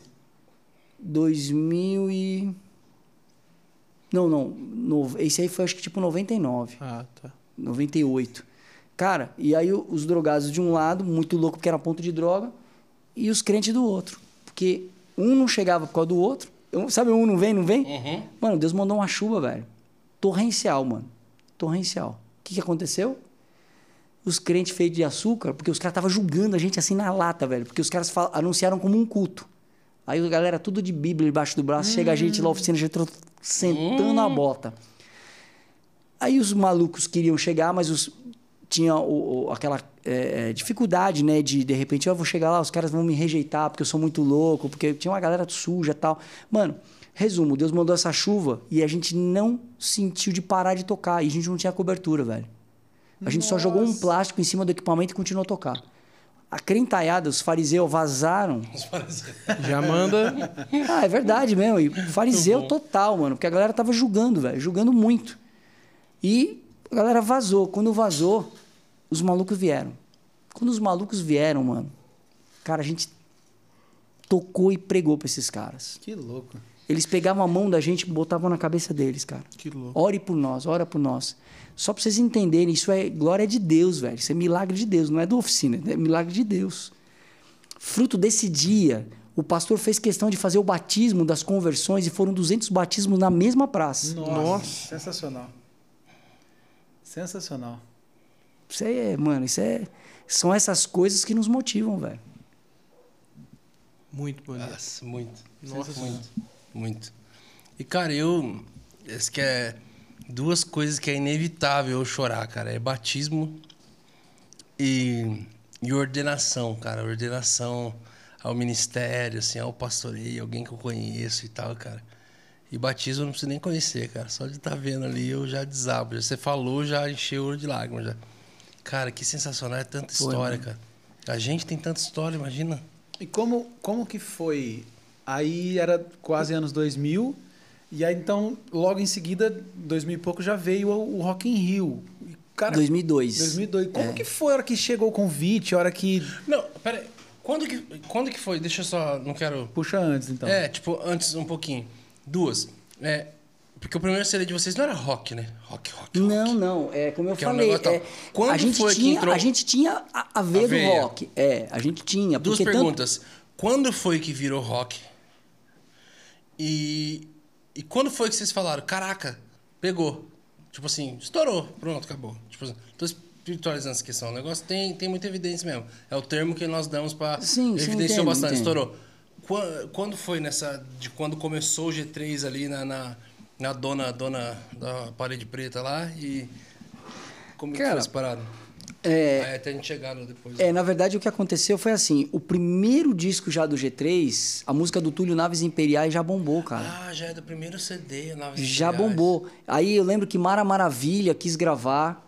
A gente foi várias vezes na televisão, programa. Isso, ela, era ainda a- ela- auge. é auge, ela era a- a- na época, é, como é que fala? Programa de, de criança e tal. A gente Uhum. Era tocou... Mara Maravilha, Angélica e Xuxa, né? Isso, três, isso, isso. Três da história, E não teve até- ninguém depois delas também. Sim, foram três icônicas, né? Uhum. E aí o que aconteceu? Nessa época nós fizemos vários programas e ela já essa música já estourou. Já foi para as rádios, assim, vários lugares, primeiro lugar nas rádios do Brasil. E o segundo LP depois, que foi o Nada é tão novo, nada tão velho, foi a música Deus Eterno, né, cara? Deus Eterno foi é, Que até já um- pegou mais nas igrejas, né? isso, ela, ela chegou a ser, é, cara, primeiro lugar por mais de um ano consecutivo. Nossa, que louco. É, e, assim, alternando no Brasil. Isso dados oficiais, assim. Então foi uma música que fez engraçado, né? Que muita gente não sabia que essa música era da Oficina G3, né? Não sabia. Aí o Indiferença, a música assim mais forte foi Espelhos Mágicos, que foi uma música assim que Varreu bonito, né? Isso, é, é, foi uma música assim muito forte mesmo. Mas muito tem forte. mais músicas Muito. Tem mais, tem também. mais. Glória bombou também. Glória, lembra a versão que a gente fez de Sim. rock and roll de Glória Glória? Sim, a gente tocava na igreja lá. E tinha o solo Só quando, icônico. com- só quando ia o Gilberto, era o único guitarrista da igreja que, Que fazia o solo. É, era o único. O solo icônico. Tá aí um dos seus A gente problemas. apagava as luzes da igreja, cara. Ô, era. Apagava a luz da igreja. Pagava. Aí, aí o Vou indiferente. fazer o solo, é, você Isso, também? Eu vivi isso. A gente apagava Ah, na hora do solo bom. pra começar assim, Muito o dosão. Ah. E, cara, foi muito louco, porque aí em diferença também tiveram várias músicas, né? Várias músicas. Ah, mano, tem muita, muita música legal, assim, muita história, cara. Muita Ah, história. é, tem uns anos aí pra isso. Não, eu, música- acho que, eu acho que a indiferença é difícil. Aqui não foi. Sim, e, e aí a, a parte mais louca foi o seguinte: olha que interessante. O acústico. o acústico foi o CD que fez. Aí você perguntou quando é que estourou?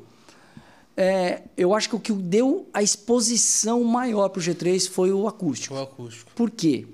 O acústico, no fundo, no fundo, a gente fez uma releitura das músicas antigas, não tem nenhuma nova lá no meio. E pegou as que mais deram Não, não, tem certo. duas novas, tem duas novas. Tem Autor da Vida, que estourou também, e Quem. E Foram Quem? essas duas músicas É. que estouraram. Mas olha que interessante, as pessoas pararam pra ouvir a Quem nossa é, música. é, que é que é quem vai- Nossa, essa música é demais, velho. É, essa música eu fiz num momento muito difícil da minha vida, cara. Nossa, essa É música tua, é a letra demais. tua. Não sabe a letra, bebê? Não sabe a letra. Então canta aí. Inteirinha, Ah, se quiser. vai. Louco? Inteirinha. Ali. Ah, mano, Não, nem mas vamos lá, vai, é. Não, você, você passou vergonha. Você, você não é digno. O, macho- o martelo não viria na tua mão agora. É. Você escapou de uma e chama. Mas, cara, aí o pessoal prestou atenção nas músicas. O preconceito do rock and roll ficou de lado, porque, é porque não não, era... tava tão pe- não era pesado. Exatamente, exatamente. Verdade, ficou mais leve. Isso, e aí... Pode prestar atenção. E, e aí quando chegou o acústico ao vivo, que foi aquele que a gente gravou lá no Olímpia, mano, aquele lá, aí a gente tocou esse... Nesse o, Brasil. O, o, o PG já estava. Não, o PG já No tava primeiro desde o acústico, acústico. É, né? Eu falei, o acústico o PG já tava. Isso, isso. Eu lembro de que salsicha tinha... já? Não era, não era no acústico que vocês estavam Sofá. Já o era? sofá com... no Não, meio. vocês entraram com roupa de, de mecânico, não foi? De- Não, esse aí esse é é, o tempo. esse é o tempo. Tempo, tempo, tempo. Quando eu vi o Com as- PG com o cabelinho de água de salsicha aqui ali, falei, nossa, esse cara com o é o cabelo pintado, mano. Que Calça de isso, couro, que pá. loucura. Sabe o que que eu lembro? Olha, olha que, olha que comentário quando a gente era. Isso eu era praticamente criança ainda. Que foi a gente comentando Aí que o PG mentiu, né? Cantava uma das músicas deitado no sofá. Eu nem lembro que música que era, que ele, tava- ele deitava no sofá e cantava. E a gente falava, cara, ele cantou deitado. Como se fosse algo espetacular. Fala, cara, ele cantou deitado, mano. Ele é muito legal. Tipo assim. Fora, é e fora a gente da vê caixa. também como total, crente né? é, é- Cara, é muito doido a história toda, né, cara? Os caras romperam com tanto barreira que às vezes não faz nem ideia, né? Mas, tipo, eu lembro do, do- desse do, do tempo, que aí tinha o. o- não, vou- não sei nem se era DVD ou se era VHS, né? DVD, esse é DVD, já. né? E aí o PG em algum momento ela falou assim, nós estamos aqui, esse aqui é pra fazer o melhor pra vocês e tal. Aí, aí tinha umas crentalhadas chatas que vieram e falaram, eles estão fazendo o melhor pros homens, não pra Deus. Não, é, Ah, é. mas isso aí. É, aí é que tá o Vocês negócio. são calejados de apanhar, né, cara? Isso, a gente apanhou muito. Inclusive, ó, detalhe legal. O DVD do O Tempo foi o primeiro ou o segundo, eu não lembro, porque tava saindo ao mesmo tempo. O primeiro ou o segundo 5.1 do gospel. Ah, tinha áudio surround. É, Que legal, mano. Não, eu não. porque até então todos os que tinham era tudo, tudo. era tudo LR, né? E a parte legal, ah, você fala sobre isso aí, é porque a gente sempre teve uma visão de não, a gente sempre brincava, cara, a gente não foi chamado para tocar para crente. A gente não veio fazer baile Que, de que crente, legal velho. saber isso e ter noção Você entendeu? disso, né? Porque assim, eu sempre brincava assim. Até quando- porque não dava pra tocar na igreja que ninguém conseguia. Isso, isso não. Para, mano, que isso? É muita verdade. Isso é lindo, mas, cara, é de uma complexidade, não tem jeito. Cara, mas Tá era ligado? muito legal que eu brincava, às vezes os caras falavam assim, ah, mas o som de vocês eu falava assim, ó, cara, você quer saber se eu sou crente? Vem andar comigo. Vem compartilhar a mesa comigo. Aí você vai descobrir se eu sou ou não sou. Legal. Agora, o que a gente faz com o G3 não é. A gente não está preocupado em convencer você de que a gente é ou não é alguma coisa. O que a gente quer é falar do amor de Deus, é a palavra de Deus através da música. A gente quer musicalizar, cara, poetizar a palavra de Deus. Você entendeu? A gente quer alcançar o cara que talvez se você ler a versão Almeida e revisada, o cara fala, não entendi nada. A gente quer pegar, fazer a, ve- a versão, não existia na época, né? Mas a versão do Eugene Peterson, a mensagem de uma maneira mais musical. É isso, velho. É isso que a gente quer fazer. Louco. Então a gente não tá preocupado em agradar você e falar assim, ah, mas a liturgia, nossa. Não, cara, a gente não vai ferir o evangelho em maneira alguma, porque para nós, mano, o temor e temor é o princípio da sabedoria. O que a gente está fazendo é para ele sim. Só que muitas vezes, muitas vezes, a gente vai dar uma cara, uma roupagem, cara, para que haja uma identificação, mano. É tão engraçado, né? Técnicas de marketing que o pessoal faz. É muito comum. Eu vejo às vezes os caras falando. A galera, é, sabe, é, Jornada do Príncipe, né? Vocês conhecem essas táticas, né? Que o cara vem e começa a contar a história. Não, cara, porque eu comecei lá de trás para gerar um vínculo, uma identificação com o cara, para vir trazendo o cara, né? Ele tem uma infoprodutora. Já lançou Então você sabe, é, você conhece. Então, Sabe co- como é. É, aí o, o cara vem com toda aquela técnica de marketing e tal, beleza. Mano, beleza. Tem a sua validade? Tem, desde que seja real. Eu sempre falo isso, tem que ser sincero. Se o cara tá contando uma verdade, lindo, velho. Agora, o duro é quando você ouve o cara contar essa história toda, você fala assim, mano, o cara nunca foi pobre. Você já ganha a cena na hora, né? Você entendeu? Não foi difícil pra é, ele. Tipo, eu falo assim, não, porque eu comecei com uma Giant Nine. Aí o, o, o Brunão fala Juninho, mas você falou uma vez pra mim que você tinha um monte de Fender e Gibson, velho, desde... Ele sabe, né? É, essas coisas que pra mim, cara, é muito ruim. Mas, quando a gente gera um vínculo com as pessoas que estão nos ouvindo, cara, para que elas entendam que nós somos iguaizinhas a ela, temos os mesmos erros, mas a gente conhece um Deus maravilhoso, cara, que mudou a minha vida e pode mudar a tua vida. Qual que é o problema, cara, de eu dar uma roupagem pra isso? Tem problema Muito algum, legal. Você cara. tem essa convicção, você não quer nem saber o que o crente tá pensando. Sim, mano. E, Sim. cara, eu vi, mano, eu vi um comparativo que eu achei a coisa mais legal do mundo. Um cara pegou, fez um vídeo que era o seguinte: música, trash metal, tipo torniquete, é, torniquete não. Qual que é aquela banda Demon? é, umas bandas cristãs de Demon trash Hunter. Demon Hunter. Demon Hunter. Mano, e o cara. Tradução: é, é, Jesus é o Senhor. Cara, ele pode mudar a tua vida. E o cara foi fazendo a tradução dos caras só gritaria, Sim. só podreira. Aí o cara pegou umas músicas super bonitinhas, lindas, calminhas. Mano, a letra com 15 sentidos, velho. Não era duplo sentido, era 30 sentidos. Cara, conotações horríveis, Pega uma velho. Billie Eilish linda. Mano, e o cara fez esse comparativo, velho. Eu vi aquele vídeo e fiz assim, ó. Bati palma, falei, tá vendo, ó? Olha que legal, olha que sacada. Queria ver esse vídeo. Hã? Eu, eu, eu- cara, eu perdi, mano. Eu perdi. Eu, eu iria postar esse vídeo. E uma vez num debate numa rádio, olha que interessante, num Época debate de numa debate. rádio. De debate. Participei de, participamos de vários. O cara chegou pra mim e falou assim: então, Juninho, tem uma galera aí que voltou o CD de vocês tal Ai, aí. meu Com- Deus. Ah, sério? Não pode ser. Sério? né? Conta essa Blue história aí, conta essa história. Eu fa- Aí eu falei assim, né? Isso não Nossa, aconteceu, não isso é aconteceu mais de uma possível. vez, tá? Mais de uma vez. Falei assim, então, pastor, é, o que a gente fala não precisa voltar.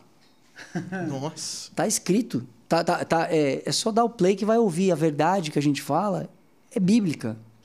Por mais que nós ainda contextualizamos, a gente pensa muito na questão teológica. Não tem ali nada que, que inclusive, fira a, a palavra, a palavra de Deus. Aí eu, aí eu peguei e dei uma cutucada forte. Eu falei, e detalhe, eu penso muito no tempo de Jesus. Jesus não tinha tecnologia, ele tinha o discernimento do Espírito. Acho que quando a gente sabe eh, quem tem o Espírito Santo de Deus, não olha pela aparência, porque Samuel, que era homem de Deus, se, se, eh, se confundiu com a aparência de Eliabe. Então, quanto mais nós, meros mortais, podemos nos enganar também só por causa da roupagem. Ah, não, não é. e- Eliabe é bonitão, ou seja, não tem aquela vestimenta musical que eu acho que é o certo. Porque às vezes Deus escolhe o que está lá no pasto, Davi, É. e é através dele que derruba gigantes. Então, independente do que o pastor ou eu acho, Deus pode usar qualquer roupagem. E você sempre polido. Você nunca perdeu a cabeça nesses Não, debates cara, aí, não, nessas- não, não, eu sou, eu sou de boa, eu sou eu- pela, legal. pelo, pelo teu pelo, eu conheço você já, pelo teu histórico você já ia. Cara, eu então, era... pastor, larga de ser fariseu, né? pastor? Eu, skate, eu, eu era skatista, né? Então, cara, minhas calças, assim, eu pegava as calças do meu pai, cara, pra, amarrava, assim, gigante, largona. E meu pai era pastor de, de vários pastores, assim, de 26 cidades, assim, tal. Aí e tinha reunião mensal que vinham todos os pastores. Aí tinha alguns pastores, filhos deles que eram meus amigos. Então eu passava lá, pegava eles e a gente ia dar uns rolês e tal. Eu lembro um dia que eu entrei, camisetona. Eu, eu era magrelo, assim, cara. Eu, Não, é, cam- por eu incrível era. que pareça. Eu era, eu era magrelão. cara, Ó, a gente falou agora há pouco sobre marketing, é mano. Isso verdade, marketing. cara. É verdade. Tá. Eu, eu conheci minha esposa, eu tinha 64 quilos, cara. Não, quando eu. Mas a gente era amigo com 15 anos de idade, tá? Aí, quando nos casamos, eu já tinha 24 ali, eu já tava com meus 94. E. E hoje deixa quieto. É, cara, mas aí.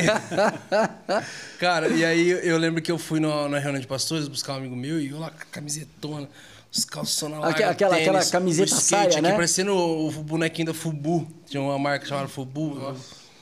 Que saia, também- literalmente, parecia que uma saia. é, tô ligado. Que também foi, foi ataque, que Fubu era o 666. porque Tudo, não é, tudo. tudo é- Aí, beleza, né? Entrei assim, aí os pastores todos reunindo embaixo, assim, perto do bebedouro. Aí um deles já virou e falou assim: guarda a carteira aí que o marginal tá entrando.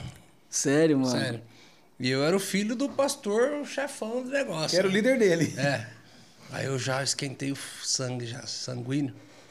Fiquei olhando assim. E ele olhava pra mim assim, os pastores tudo rindo na minha cara, assim, eu lá com meus 14, 15 anos de idade olhando assim. Aí eu olhei na escadinha de cima, minha mãe tava olhando. Hum. Aí eu só olhei pra ela assim, ela fez assim, ah. Ah, a mãe deu ok? Minha mãe deu ok. então- Ah! This is Ela só fez assim, Sparta. ah. Aí eu. Aí só rolou um Raul. Aí eu já. Raul. Pastor, eu, forgado, cara. Hoje eu não faria a mesma coisa, mas né, parecia, pastor, pastor. é, não, antes. Me fala, o que, que é pior? Quem rouba uns 5 uns cinco reais de um cidadão ou quem rouba 5 milhões de várias famílias? Ele, o quê? Não, pra Deus tem pecadinho pecadão, é pra nós tem. O que, que é pro senhor é pior? Ele, quem rouba 5 milhões de várias famílias? Falei, pois bem, eles andam todo engravatados igual o senhor lá em Brasília. Se eu parecer um marginal, posso falar que o senhor tá de cosplay de corrupto? Eu fiz, você sabe que eu fiz isso aí, né? Mano. Ô, ô, ô. Cara, Vem aqui, vem aqui, ó. ó. Deixa eu te falar. Ficou todo Ah, mundo quieto assim, ó. Minha mãe olhou assim, saiu fora pela mão e falou assim: você pegou pesado. Eu só falei pra você, tipo, rapaz. não era ó, isso que eu achei ó, que você ia fazer. Ô, Brunão, já rolou uma identificação aqui. Já porque, rolou. é, sabe por que aconteceu isso uma vez com a gente?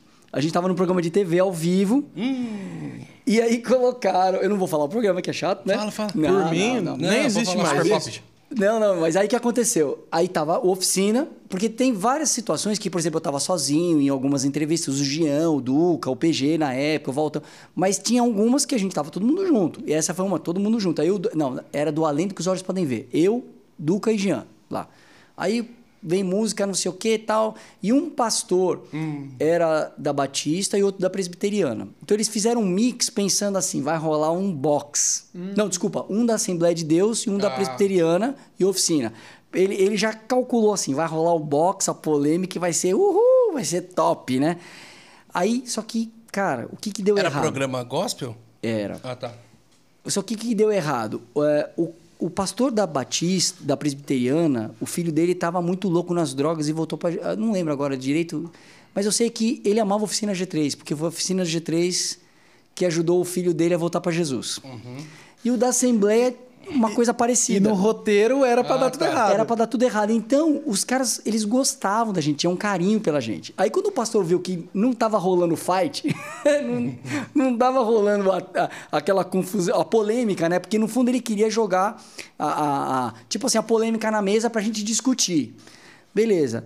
Aí, teve uma hora que ele falou assim, então, Juninho, você aí, cabelo grande, na época eu usava dois brincos. Brinco, seus amigos aí tatuados. É, porque eu não tenho tatuagem, mas o Jean e o Duca tem, né? Tatuados e tal. A Bíblia fala que a gente deve fugir da aparência do mal.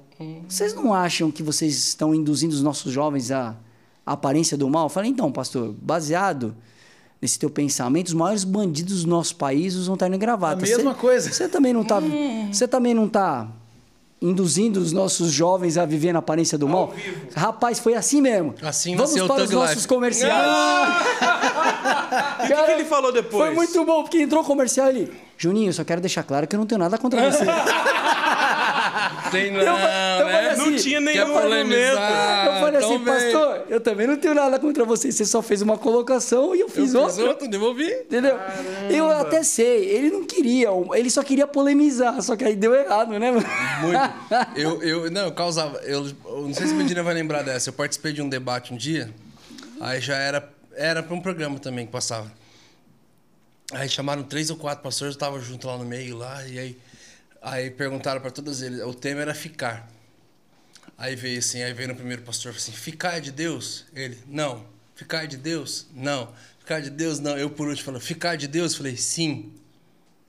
Todo mundo olhou, mano, aí os caras veio me massacrando assim, ó. Tá, tá, tá, tá, cheio de argumentos. Você só esperando, né? Veio todo mundo me regaçando, assim. A hora que chegou minha vez, falou, cara, Brunão, o que que você tem pra falar acerca de tudo que eles falaram? Eu falei, não, eu não quero nem discutir com eles, eu vou discutir na palavra.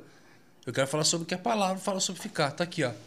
Ficai em Jerusalém, até que do alto você vai ser certeza. revestido Fez no poder de fazer uma Deus. piada. É isso que eu ia falar. Eu tudo isso pra fazer uma piada. Então quer ficar, gente? Fica onde o Senhor falou. Você, os caras com a cara de tacho mordido.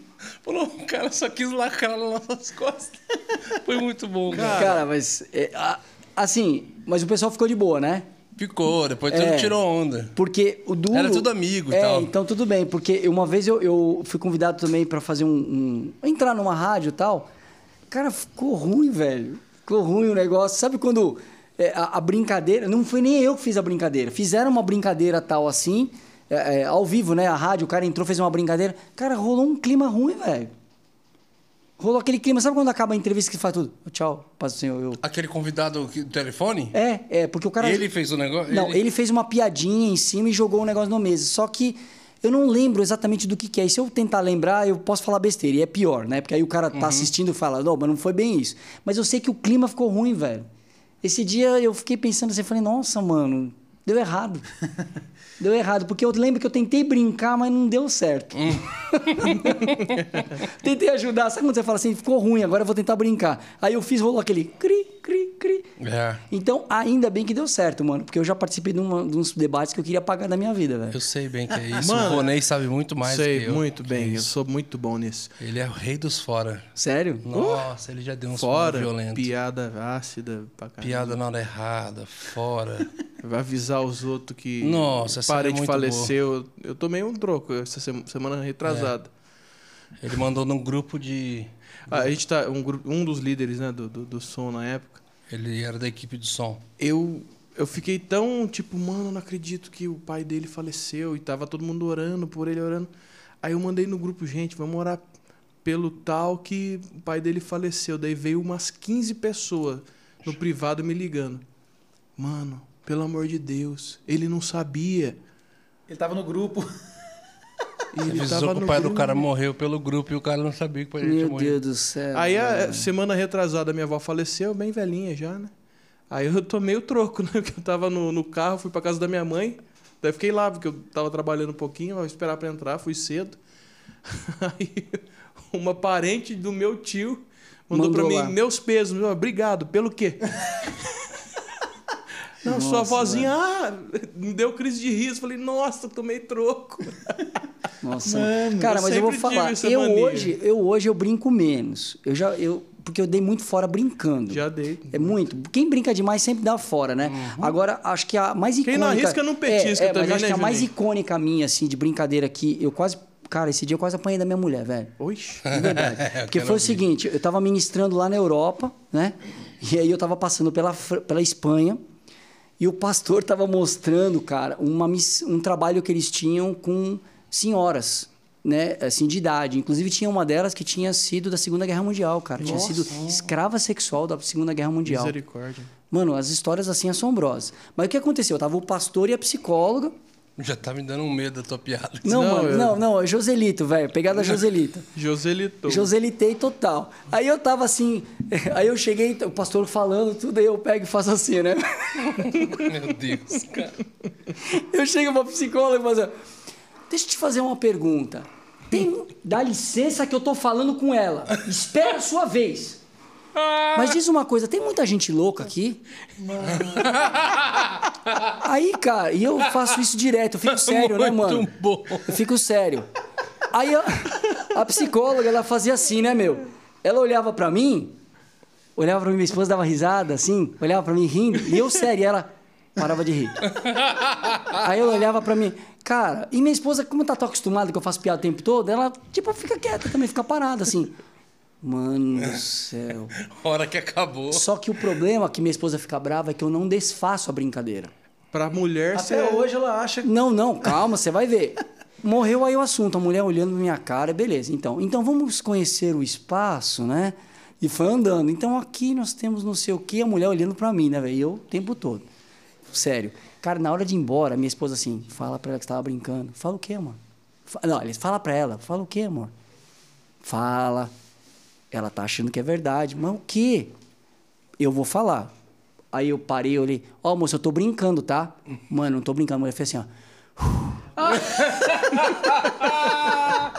A mulher tava sério. segurando. velho, sério. Tava Aí, aí foi a parte, foi a parte que ela chegou e falou assim. Eu falei, nossa, mas você acreditou? Ela falou assim, eu lido com o louco o tempo inteiro. aí ela foi, inclusive, você imitar bem, viu? Cara, Você esse... tem uns drive instalados, só uns- falta dar é, o play. Só, mano, tem uns drive atualizados já. Cara, quando eu saí de lá, mano, minha mulher. Treta. Você tem que saber a hora de brincar e não sei o quê. Rapaz, até hoje eu lembro da dura. Pior que o meu filho, ele tem. Ele Mas eu tem- fui Joselito, velho. eu com- Muito bom, mas foi muito não, bom. Não, foi velho. muito Joselito. Ah, mas ir embora pra casa preso com a piada é terrível, sabe? Você fala, cara, como é que teria sido? A vida é só uma vez, cara. Cara, e aí, eu, eu, eu- meu filho, ele já tem, ele vai fazer muito isso, assim. Ele tem quatro anos de idade. Esse dia ele chegou na mesa.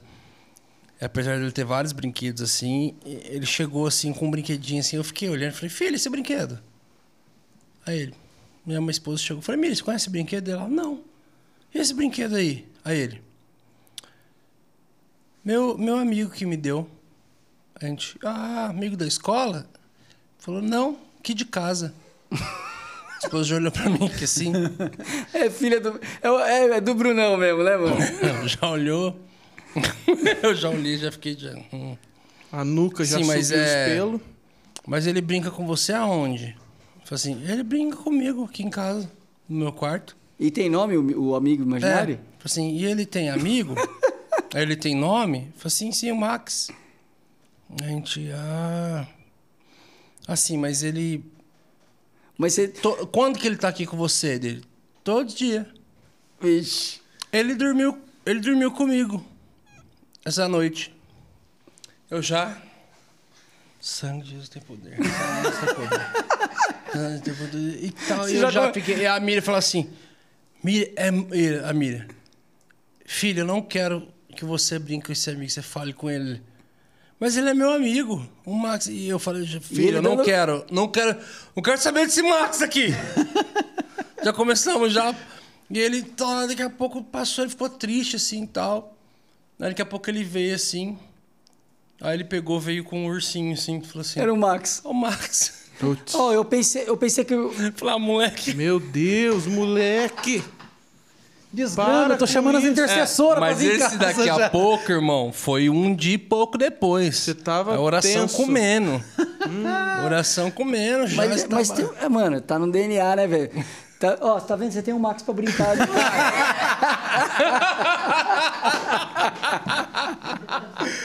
Cara, eu faço muito isso. né, é, mano, mas eu. eu E eu faço isso com... Eu nunca fiz uma entrevista, Ó, mas eu já fiz isso com vários psicólogos que eu conheci. Você sabe que eu já Conversando, fiz? assim, Ó. eu falo assim, perguntando, mas e aí, pessoal, tudo não sei o que ela falou. Para, eu já falo com você. Já... Escreveu, Cara, várias tá vezes eu bom, já fiz a isso. Outra Joselitice Mas eu quero minha. fazer isso numa entrevista. Ó, outra Joselitice minha, muito monstra, muita. O pastor chega pra mim e fala assim: E aí, Juninho, quantos filhos você tem? Ah, pastor, eu tenho Com a... Com a... seis com essa. es- é, com essa esposa, seis, pastor. Aí eu fico quieto, parado. assim. Ah, muito bom, mano. Cara, Que eu me vez- lembre, que eu me vez- lembre. É, uma vez o pastor falou assim pra mim: Cara, ser músico e chato, você tá literalmente na profissão errada e propósito Ah, errado. é, foi o Porque Beethoven músico só que tem foi ser- assim. Pra dar o rolê na estrada tem que ser Não, da tem que ser não leve. jeito. Cara, mas esse negócio de zoeira, é assim, tem hora que dá errado, né? Por exemplo, a gente tinha uma brincadeira muito comum. O pastor chegava e falava, ô, que igreja que vocês são? Ah, se chama renovada.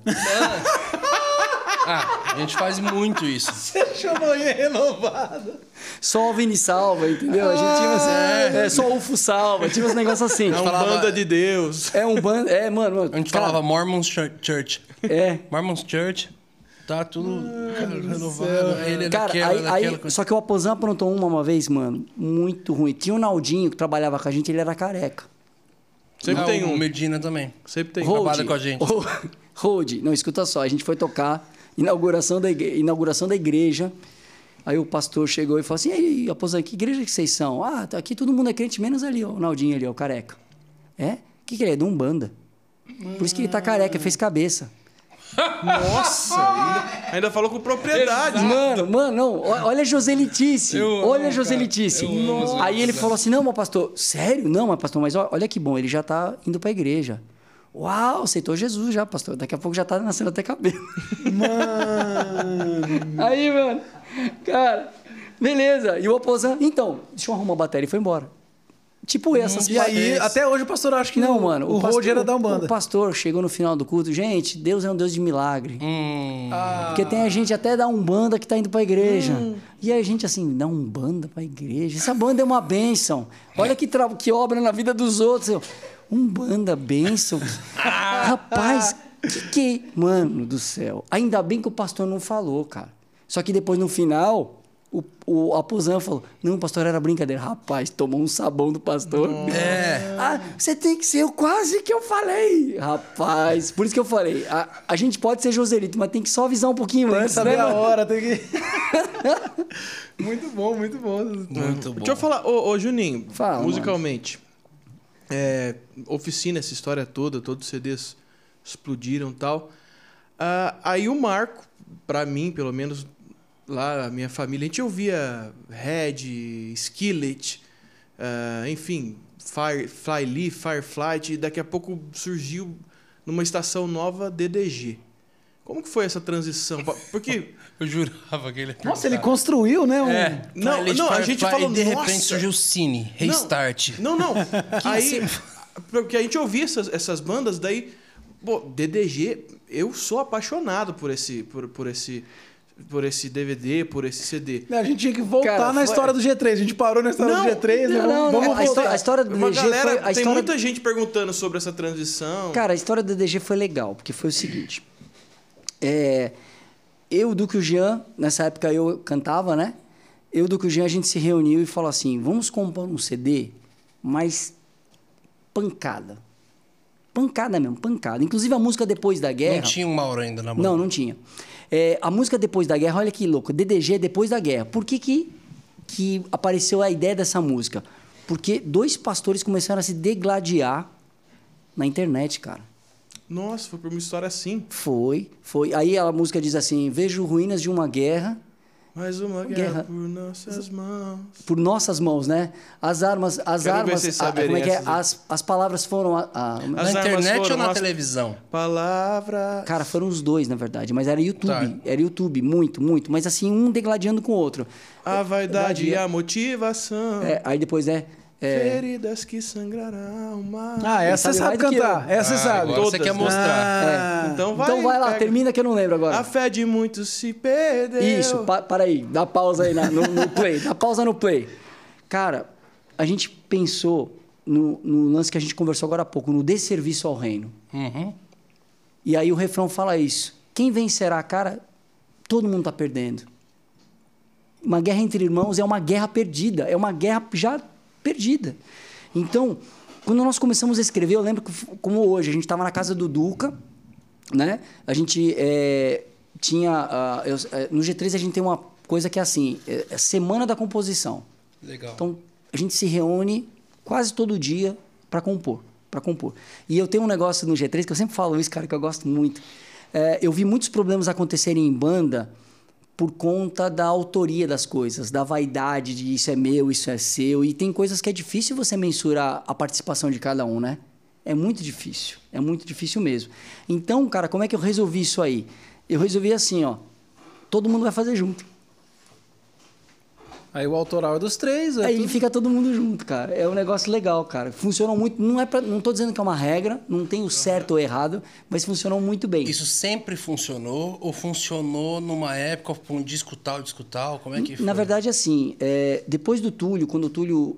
O Túlio era o compositor da banda. Quando o Túlio saiu, é, foi uma coisa até muito louca, eu com Deus, né? Porque eu já fazia alguns rascunhos, mas eu falei, Senhor, eu quero aprender a colocar o meu sentimento na música. E, cara, Deus começou a me dar músicas. Aí foram aparecendo as músicas. E aí, até, é, assim, o, o Indiferença, eu que fazia praticamente a maior parte das músicas. No tempo, eu dividi com o PG. Mas a partir do tempo, eu, eh, eu coloquei essa, essa meta. Falei, não, cara, do Humanos pra frente vai ser todo mundo junto. No, inclusive, assim, eu, é uma coisa interessante, né? Mas tem muitas músicas ali, dentro do CD, é, por exemplo, que, que é de uma pessoa só. Mas a gente divide tudo igual. Ai, Caramba. Entendeu? Eu posso, era- Todo mundo assinava. é, eu posso falar até porque, por exemplo, tem música, é, é, tem músicas minhas ali que são inteiras minhas que todo mundo assina. Eu Porque nunca nem, a, a é, proposta como era se banda. juntar é, eu, ali. é, é, eu nunca nem falei isso assim publicamente, assim, porque eu não, eu acho que é uma coisa bastidores, né? Mas eu falo isso agora assim, legal. no sentido de falar do lance do compartilhar. E aí o que aconteceu?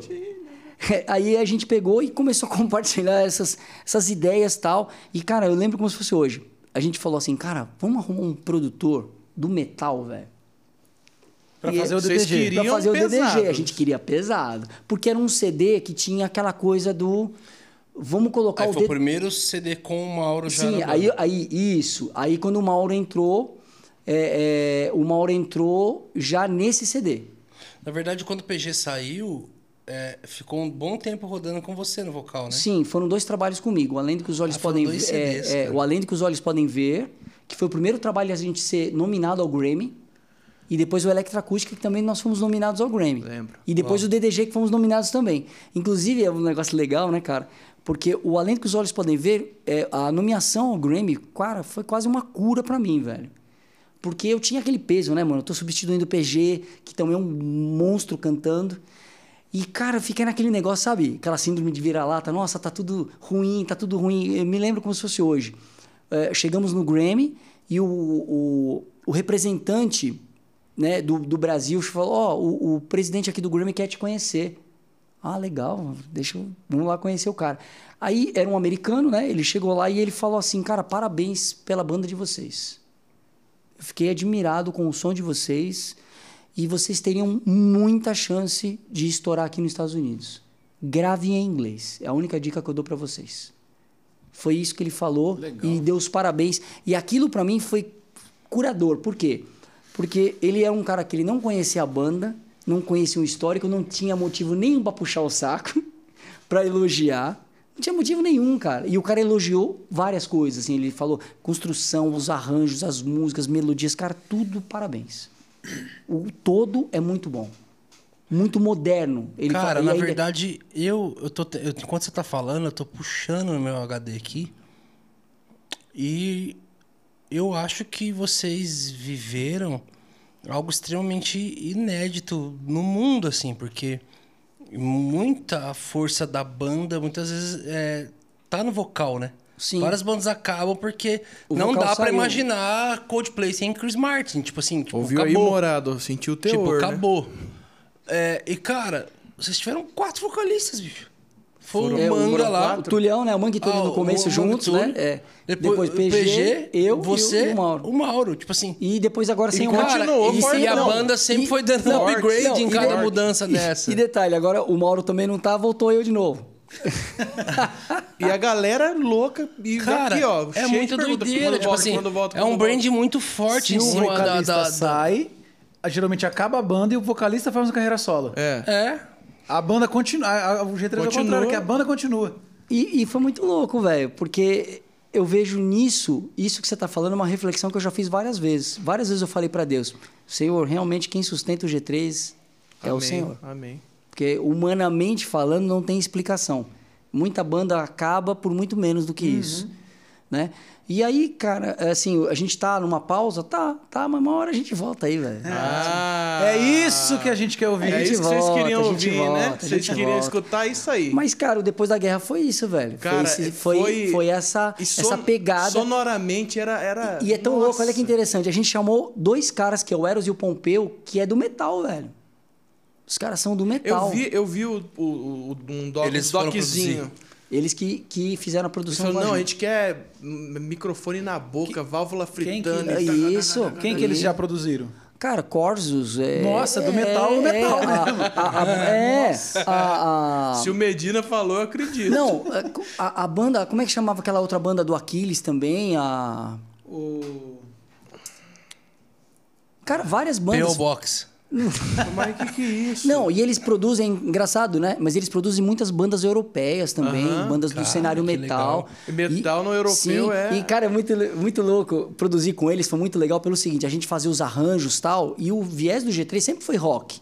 Mas a gente não tinha aquele DNA do metal igual o deles. Era legal o Eros e o Pompeu assim, ó. Galera, não, mano, vamos trazer a música um pouco mais pra trás, ó. Tem que chacoalhar, ó. Tem que chacoalhar. E eles vocês já tinham entrando nessa vibe. juntos, os dois?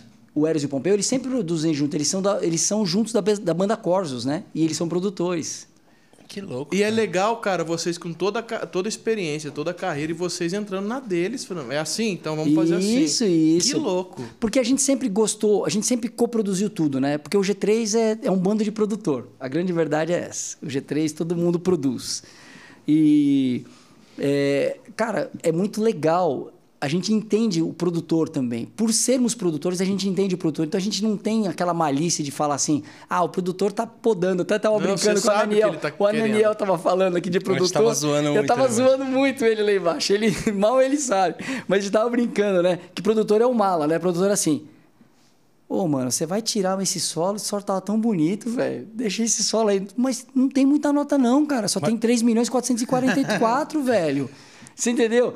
O cara Só não- tem 20 minutos. só tem 20 minutos de música, mano, entendeu? E o produtor, não, cara, vamos tirar o solo, vamos arrancar, não sei o quê. Mas é legal. Então, o G3 sempre gostou de trabalhar com o produtor, porque é, o produtor é aquele voto, velho. É o neutro. É aquele cara que às vezes ele analisa. Porque por mais que a gente tenha a cabeça de produtor, às vezes, velho. com você- paixão. É, Você você tá tem o filho, bom né? Ter, é, ter o- a ótica de fora, né? Isso, é sempre bom ter um cara de fora. A parte boa da banda, a banda é, ser formada de vários produtores é porque todo mundo pensa mais na, Na música, do música, que em si. isso. Esse é o papel do produtor. Isso. Ter a banda com essa cabeça é excelente. Só que mesmo assim é bom ter, é, esse ouvido de fora, né? Isso. Essa opinião de fora. E no G3 ali, como músicos, assim, é, quais eram os pontos fortes e positivos de cada um, assim? No que, que você enxergava? Pergunta o, que eu ia fazer. É? É. Eu tô, eu tô bichão mesmo. Conectado. Cara, eu acho que é difícil falar isso. Eu acho que o G3 tem uma coisa que era muito louca, velho. É, por mais di- diferente que nós sejamos, a gente se completa muito, cara. Tipo, é, é difícil falar mesmo, porque é, é- é- é quase que uma, uma coisa meio rotatória. Porque, um exemplo, vai, o Juninho, às Não vezes tinha eu... aquele, aquele lance daquele cara assim, mano, se ele falar que tá bom é porque realmente tá bom. Isso, não, não. aquele, nossa, ele sempre não, consegue trazer umas isso. ideias que ninguém espera. Isso, não, totalmente é- nada é a muito rotatório, cons- É muito. muito rotatório. É muito. Todo Ah, mundo ah, conseguia caminhar em todos Sim, os é, é, porque todo mundo tem as suas virtudes e as suas chatices. Porque, mano, quem fala que não tem as suas chatices é um grande mentiroso. Todo mundo tem. E todo mundo tem os dias, né? Eu sou de boa, não sou Mas olha, olha que coisa louca. Por que, que eu falo que é muito rotatório nesse ponto, cara? É- era uma química muito louca mesmo, assim, que a gente se ajudou em vários momentos. Lógico que tem aqueles momentos de atrito, óbvio. Mas, por exemplo, aconteceu de coisas de eu falar assim... Eu falar assim... Cara, então, mano, acho que de repente esse solo podia até tirar o Duca. Não, mano, tá bonito. Tá legal, deixa, velho. Não tira, não. Você entendeu? Não tira não, porque eu vou fazer ele junto com você. Fia, né? Cara, é. E, do e- e acontece também do tipo assim. Ô, mano, vocês não vão deixar eu solar nada, não, velho? Aham. O, Entendeu? o baixista com. O baixista sofre, velho. O baixista sofre. Eu também, eu criava umas introdução bonita, umas músicas com violão, assim, aí chegava os caras começavam a produzir. Começava a mexer. Some, o violão some. Tipo assim. Coloca tudo. E vai colocando coisas mais bonitas assim. Falei, cara, eu tinha arregaçado nessa introdução do violão, cara. Pô, mas tá muito mais bonito do que vocês fizeram, cara. Vamos aí, de repente, o Isso, CD isso. inteiro rodou as minhas introduções de violão, assim. Cara, Sempre foi ou guitarra, eu ou acho- tecla, ou batera. Foi em outras coisas. Eu falei, cara, deixa eu fazer o meu violão. Eu acho sempre muito construtivo isso numa banda, sempre. Eu acho que o único perigo que pode acontecer, aí a galera que está nos assistindo, se policiem, porque o único perigo que pode acontecer é quando as opiniões elas não são baseadas na música e são baseadas numa. uma, uma, uma, é, como é que fala? Numa decisão, numa, num posicionamento totalmente passional. Você entendeu? Você fez, tem um amor por aquilo. Cara, e, Eu vou, não, vou falar mais, for, mais forte mesmo. O que que acontece? Às vezes, às vezes acontece, tá? O cara, ele vê uma coisa bonita. E eu já vi isso, cara, porque uma vez eu ajudei uma galera de uma banda, tava ajudando a produzir uma galera de uma banda, e eu vi isso acontecer, coisas que já, já aconteceu no G3 também, é óbvio que já aconteceu. Mas olha que louco. Era assim, um dava uma, uma ideia de um arranjo, o outro às vezes queria limar o arranjo, mas não porque não achava o arranjo bonito, mas porque ele queria colocar uma outra coisa dele. Cara, é muito verdade isso. Você tá entendendo? E isso acontece em banda, gente. Então, cara, isso é muito feio, muito feio. É uma coisa que todo mundo tem que se policiar, velho, porque isso é errado, mano. É muito errado. Porque eu tô prejudicando um todo só pra limar alguém ou pra valorizar alguém, você entendeu? Isso é, cara, isso é um absurdo, mas eu, Eu acontece. consigo enxergar muito isso em composição coletiva. Porque a composição coletiva, ela é uma morte do eu absurdo. Porque só pode entrar, cara, com unanimidade de todos, assim. Unanimidade de todos é muito... É, pleonasmo. Leonasmo vicioso. Cara, é, mas tipo assim, tem que ser unânime. Todo mundo tem que falar, cara, é isso. E às vezes você pensou num negócio super legal e tal. E aí o cara, é isso, é isso. E alguém fala, cara, não sei se é isso. E não pode entrar no coração, sabe? Isso. Não pode vir com a vingança eu- da hora que ele trouxer o verso e a me... e Aí, falar, "Ó, você isso", matou eu a falar, charada. Eu falar, É não, eu acho que não é não, porque eu gostei mais do meu. Brunão, ma- é isso aí. O que eu tava querendo dizer era justamente isso. Começa a virar uma guerra que não é uma guerra, é, é, não, não é uma luta pelo bem. É o não, ego. É o ego. É uma, é uma questão de ego. Do tipo assim, ah, o cara me limou aqui, eu vou dar uma limada no cara ali. Já que é unânime, É, e cara, isso acontece. Acontece. Acontece. E isso é um perigo. Por quê? Porque eu acho, na minha opinião, quando a gente faz as coisas juntos, cara, o resultado é sempre melhor. é que a, a humanidade das pessoas já não presta por natureza Sim, sem Cristo. sim, total. E a humanidade de um artista, É terrível. pior ainda. Pior. É pior ainda. É, eu brinco, né? Eu brinco. Conjugação no mundo artístico. Eu e eu, eu e tu, eu e ele, eu e vós. Eu, não, eu já até perdi. Aham. Eu e eles. Ou seja, aí o primeiro tá tudo certo, o resto. Aham. Entendeu? A brincadeira é essa, mas é uma verdade, cara. Então, eu só dou esse alerta pro pessoal, sempre falo isso. Por quê? Porque eu vi isso na história do G3 em alguns momentos.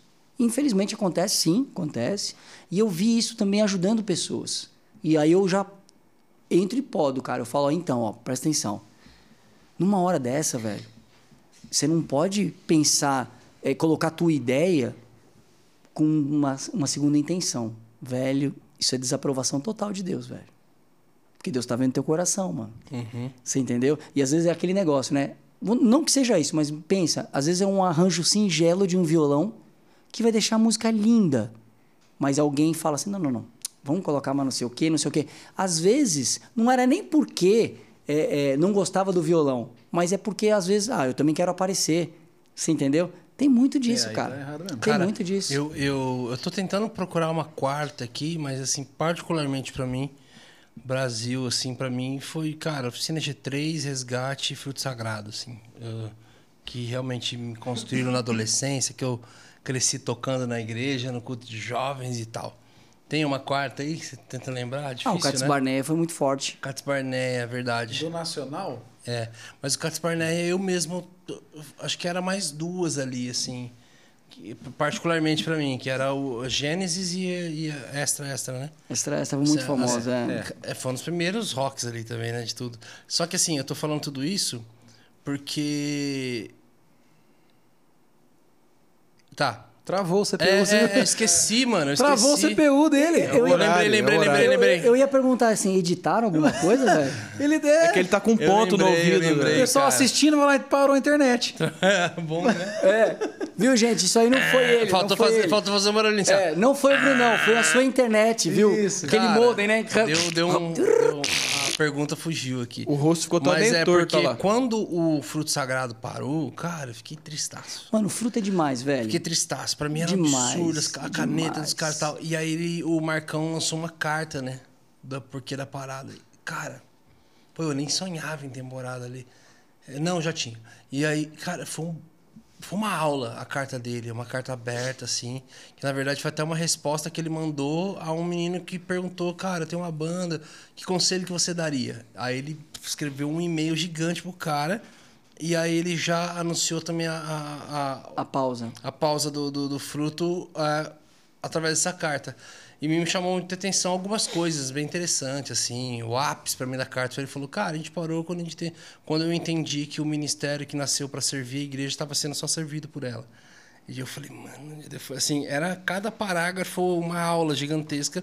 Só que uma coisa que ele falou assim, cara, eu dou um conselho para vocês, assim, não não tenham uma banda, não tenham um grupo se vocês não forem ter a- a- um, alguém, algum pastor, alguma, alguém para cuidar de vocês, para falar sobre vocês, para ajudar vocês a resolverem problemas e tal. O G3 teve essa pessoa, Cara- esse quinto elemento, sexto elemento, É, né? é isso que eu vou falar, cara. Uma coisa muito, muito complexa dentro de um ministério é quando a gente tem a mesma visão, mas muitas vezes não o mesmo foco.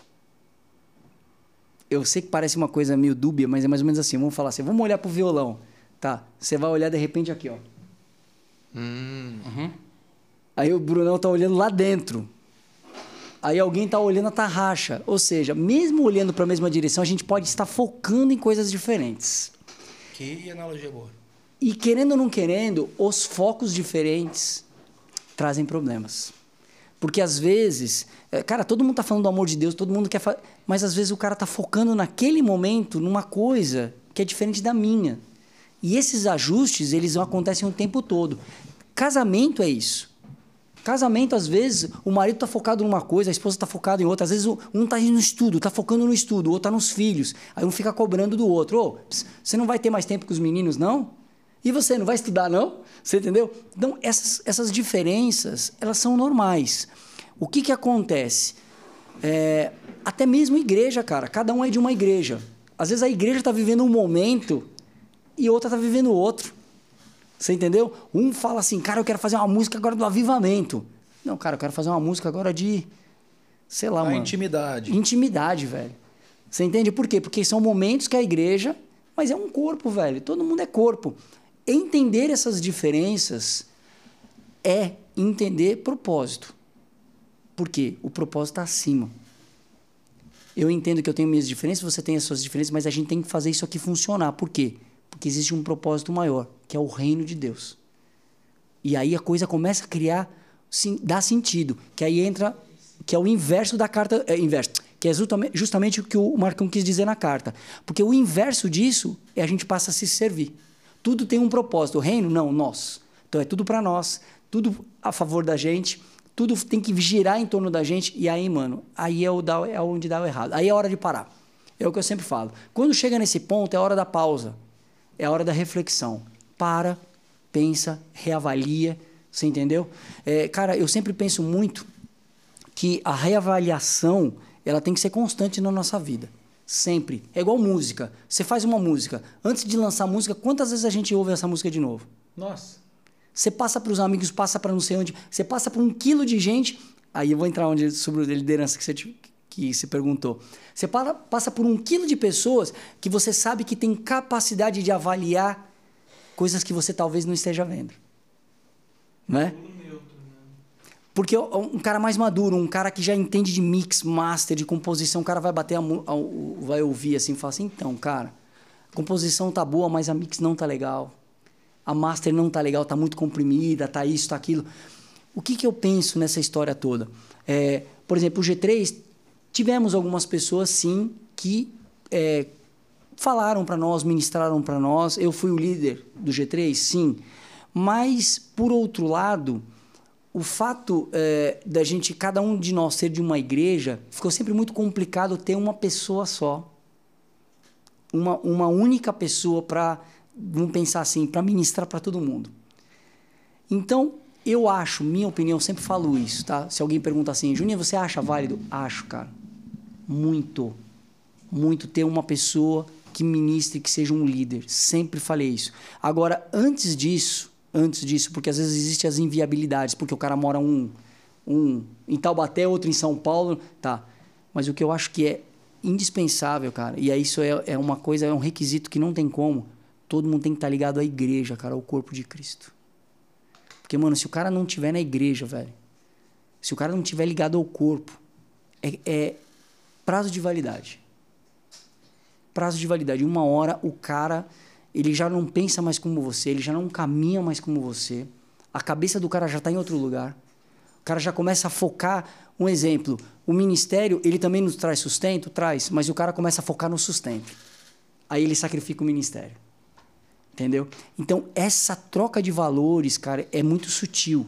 Isso eu posso falar por experiência. 30 anos, cara, é um negócio que você tem que estar tá assim, ó. É um, peixe, um olho no peixe, um olho no, no olho no gato o tempo inteiro.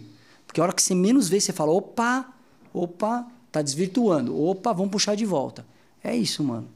Concordo plenamente com o Marcão.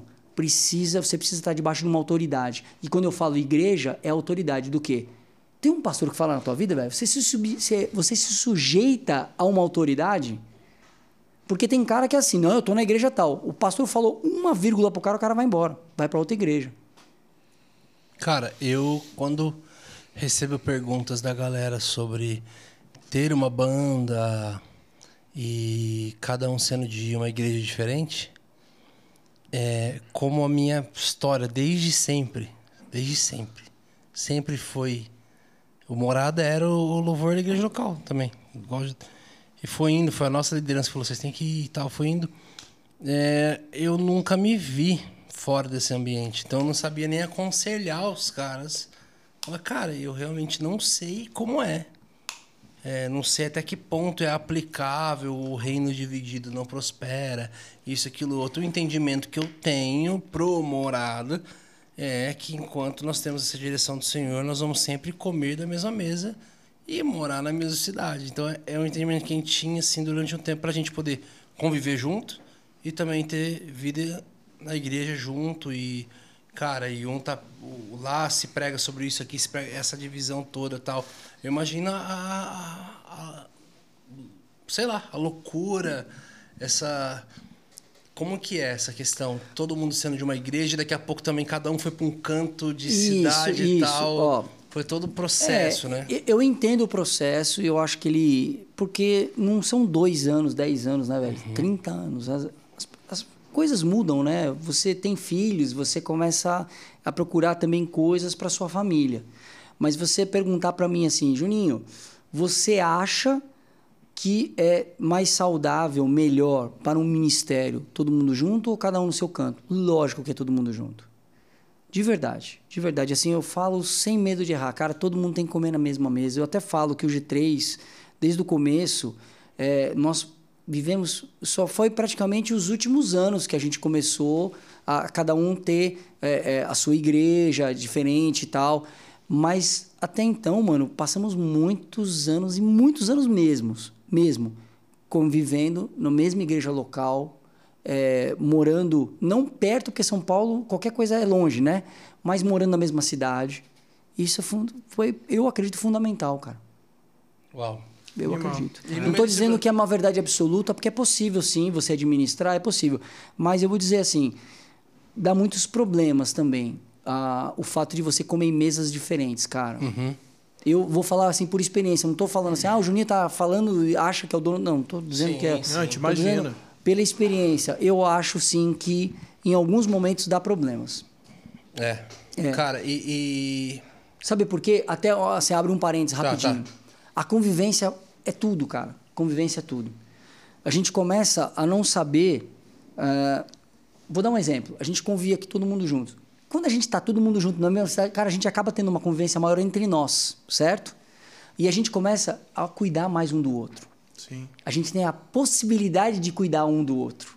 Cara, quando tá longe, não tem, velho. Não tem. Se você, se eu tô andando com uma galera às vezes, velho, que acontece, que não tá sendo bênção para mim, você não tá lá para ver. Você não tá lá para chegar e falar, ô Juninho, na boa, velho. Entre nós aqui, eu sei que os caras são bacana, mas eu acho que você tá você tá indo numa vibe, velho, que não, não constrói, mano. É tipo assim, velho, você, você é um cara do rock and roll, tá ouvindo axé, velho. é brincadeira, a galera do axé aí. Mas dá pra entender. Passou. É, o Brunão, Cara, o. Morada faz axé de vez em quando. Ó, tem uma pergunta aqui. Brasil.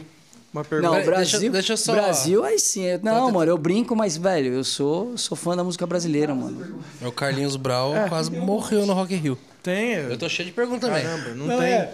Já, já marca a segunda data com o Juninho. Nem Não acabou esse, eu já tô pensando aqui que não vai dar pra A gente, vem fazendo. tudo. a gente correu com o DDG de porque desist- teve que correr. E a- as vontades de desistir, a banda, o sentimento de que ia acabar, ou vontade de falar, ah, mano, deu. Porque, cara, 30 anos é, É ano, hein? é ano. Cara, Teve isso? é cíclico, mano. Acontece várias vezes. Várias. Eu não vou falar uma só, não. Foram várias vezes. Mas aí eu falo uma coisa assim. O segredo todo, mano, é você andar em Deus, cara. O segredo todo é você ter uma intimidade de verdade com Deus. Porque eu, eu falo pra você assim, ó, eu teria tomado tantas decisões erradas, cara, mas pela misericórdia de Deus, o Senhor sempre vai. E Ele fala, velho. Deus fala, mano. Vocês sabem disso. Deus fala, cara. Deus usa quem Ele quiser na hora que Ele quiser. Teve, teve momentos de briga, talvez, e falar, "Ah, agora vai, eu vou acabar com essa várias banda. vezes, várias vezes. várias. Casamento acontece. no- Várias vezes. Cara, eu tive experiências assim, Porque mano. ele deu um exemplo aqui, tipo É. assim, né? cê- um- na outra fala, você falou, às vezes você quer chegar no cara e falou, cara, não é bem isso que você tá ouvindo, enxergando, ou falando, ou postando. E, cara, não tem jeito. Conviver em grupo, cara. Às vezes você vê no zelo e o cara. cara ah, nada a ver, você não sabe o que você tá falando. Tipo, pô, cara, você quer falar no amor e o cara já tá vindo com duas Isso. pedras e tal. Esse convívio, essa, essa ideia é muito Não, doida. E aí entra um outro problema nessa história, que quando a gente vai ficando mais velho, cada vez mais a gente vai ficando dono do nosso nariz. É. Você entendeu? Pago minhas contas. Exatamente. É a síndrome do Ex- pago minhas contas. Exatamente. Então, quando você vai falar alguma coisa, você ouve a frase: Você paga minhas contas? Ah, Entendeu? Já ouviu? Cara, essa frase você ouve em todos os lugares. Em todos os lugares você ouve essa frase. É, não estou dizendo que o, o, o, o G3 era esse caos. Não, não. Mas, cara, muitas vezes é, não dá. E isso é recíproco para todos, tá? Inclusive para mim, para todo mundo. Cara, talvez. É, ô, eu queria falar um negócio pro Juninho ali. Ah, deixa pra lá, vai. Ô, eu queria falar um negócio ali pro Jean. Ah, deixa pra lá. Por quê? Porque a convivência, muita convivência, ela também é, é, ela tem tanta liberdade, mas ao mesmo tempo você, cara, se você não tomar cuidado, você desgasta. Uhum. E aí você faz uma conta, vale a pena? Você entendeu? Vale a pena? Isso está sendo um problema, você entende?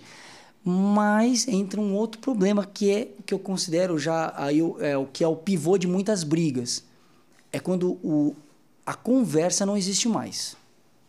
Posso só Aí é o perigo. colocar uma aspas aí, Ah. Que é dentro do que você tá falando.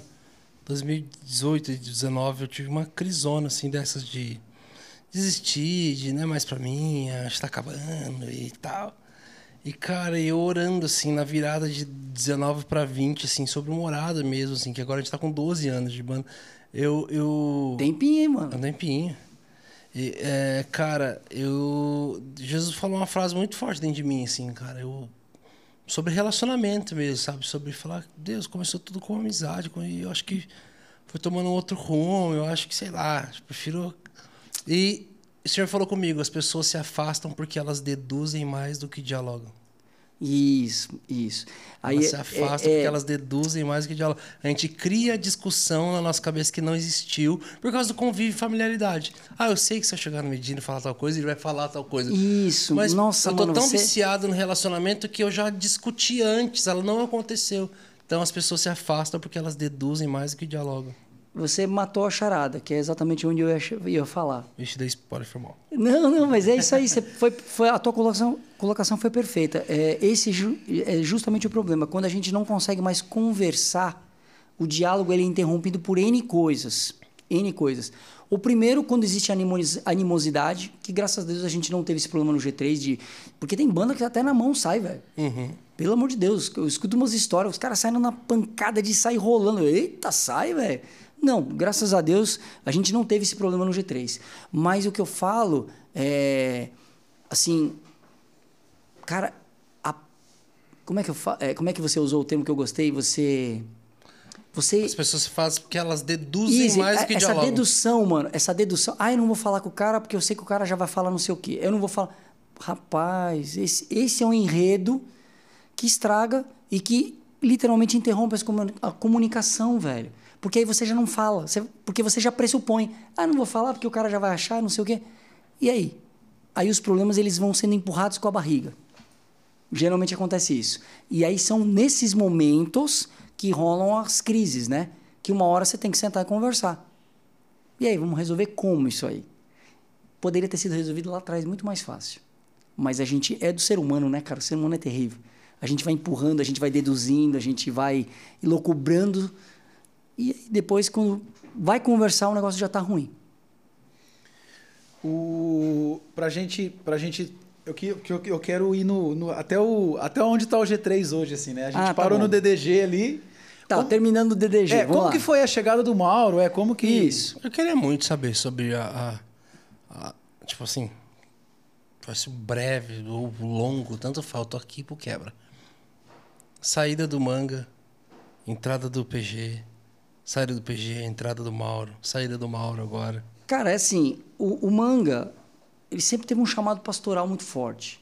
Muito forte. Aí, é, quando o manga foi colocado na igreja do Rio de Janeiro, né? Colocado não, é, mandado para a igreja do Rio de Janeiro, a gente era de São Paulo, entra naquilo que a gente falou. Como é que uma banda. Aí o manga chegou e falou assim: gente, temos uma. É uma bênção, mas é um problema. Por quê? Porque o manga até então, é, ele era o, o, o líder da banda, né? A gente sempre teve uma liderança meio coletiva, mas ele era o líder e eu, o Valtão, a gente respeitava isso, cara. Sempre. Então, o, o Manga chegou e falou assim, mano, então, eu tô indo pro Rio, cara. E quando o Manga foi pra, pra renascer da Moca, a gente foi junto com ele. Tipo, onde você vai, tamo junto, vambora. Aí o que aconteceu? Ele falou, cara, tô indo pro Rio. E eu não tenho como mais ficar viajando. E, cara, nessa época o G3 estava Ele foi assim, enviado por lá pela igreja. pela igreja. Que, E- que ministério que era? né? Renascer. Renascer. Isso. E aí, e o G3, mano, tava numa, numa ascendente muito boa. Muito boa. A gente tinha lançado Indiferença, tava indo muito bem. Aí foi quando a gente chegou e falou assim, manga, cara, como é que a gente vai fazer? Cara, foi uma. A gente teve uma conversa que não foi uma conversa daquelas que vai trazer uma alegria no coração, porque afinal de contas o manga, cara, é nosso amigo e continua sendo amigo até hoje, um cara amado e continua sendo amado até hoje. Mas foi uma hora que a gente chegou numa conclusão do tipo, manga, é, é, galera, eu não consigo, gente. Partiu dele. Cara, ele mesmo falou, ele falou assim, cara, eu não vou conseguir. Eu não consigo manter esse ritmo. Aí foi quando a gente chegou e falou, manga, e aí, o que, que a gente faz? Cara, aí o manga falou, cara, a gente pode colocar, de repente, eu, alguém no meu lugar. É, inicialmente até ele, ele até falou assim, de repente esporádico, quando eu não puder, poder, é, posso, não posso. Porque ele também não queria entregar aquilo, Sim, né? mas aí foi quando a gente teve uma conversa assim muito madura, cara, de tipo, manga, mas peraí. Vocalista não é um negócio que dá pra ficar trocando, né, cara? Aí foi quando a gente falou assim, mano, é, realmente não não tem como. Não tem como, mas não foi uma coisa do tipo assim, foi muito saudável, velho, de verdade. Manguinha é muito do coração, velho. Cara que mora no coração da gente mesmo até hoje, Mas brother. ne- nesse momento. Ah, E, e, assim, é louco, né? Mas eu, só de eu falar assim, eu lembro da. Assim, não, não foi legal, né? Não foi legal. A gente amava o Manguinha e queria ele, estar do no- queria ele do nosso lado. E aí foi quando o Manguinha foi pro Rio, e é pastor no Rio até hoje, né? É, e entrou o PG. Que, Então, que já era amigo nosso da Mas Renascer. Antes da entrada do PG, o vocalista saindo, já não deu um choque? Falei, Ih, eu acho que vai acabar a banda. Não, ou não, não chegou a passar isso. Já tinha, talvez, o PG para encaixar. Cara, ti- tinha, sempre teve, né? Sempre teve esse negócio de, nossa, o Manga vai sair da banda e agora o G3 vai acabar. Sempre teve, sempre. Só que quando o PG entrou, a gente já estava já arranjando o acústico, porque olha que interessante foi isso. O, o- o acústico já praticamente já estava pronto. Assim, pronto não, estava esboçado e já alguns arranjos montados. Quando o Manga comunicou que ele tinha sido convocado a, a abrir a igreja no Rio. Entendeu? Foi tipo assim, num- eh, eh, pegou a gente de surpresa total. E aí entrou o PG, que era amigo nosso também da igreja, né? Ele era da banda Corsário na época. E ele entrou oficialmente no G3, fez o acústico, o acústico ao vivo. E o tempo. E o quatro CDs.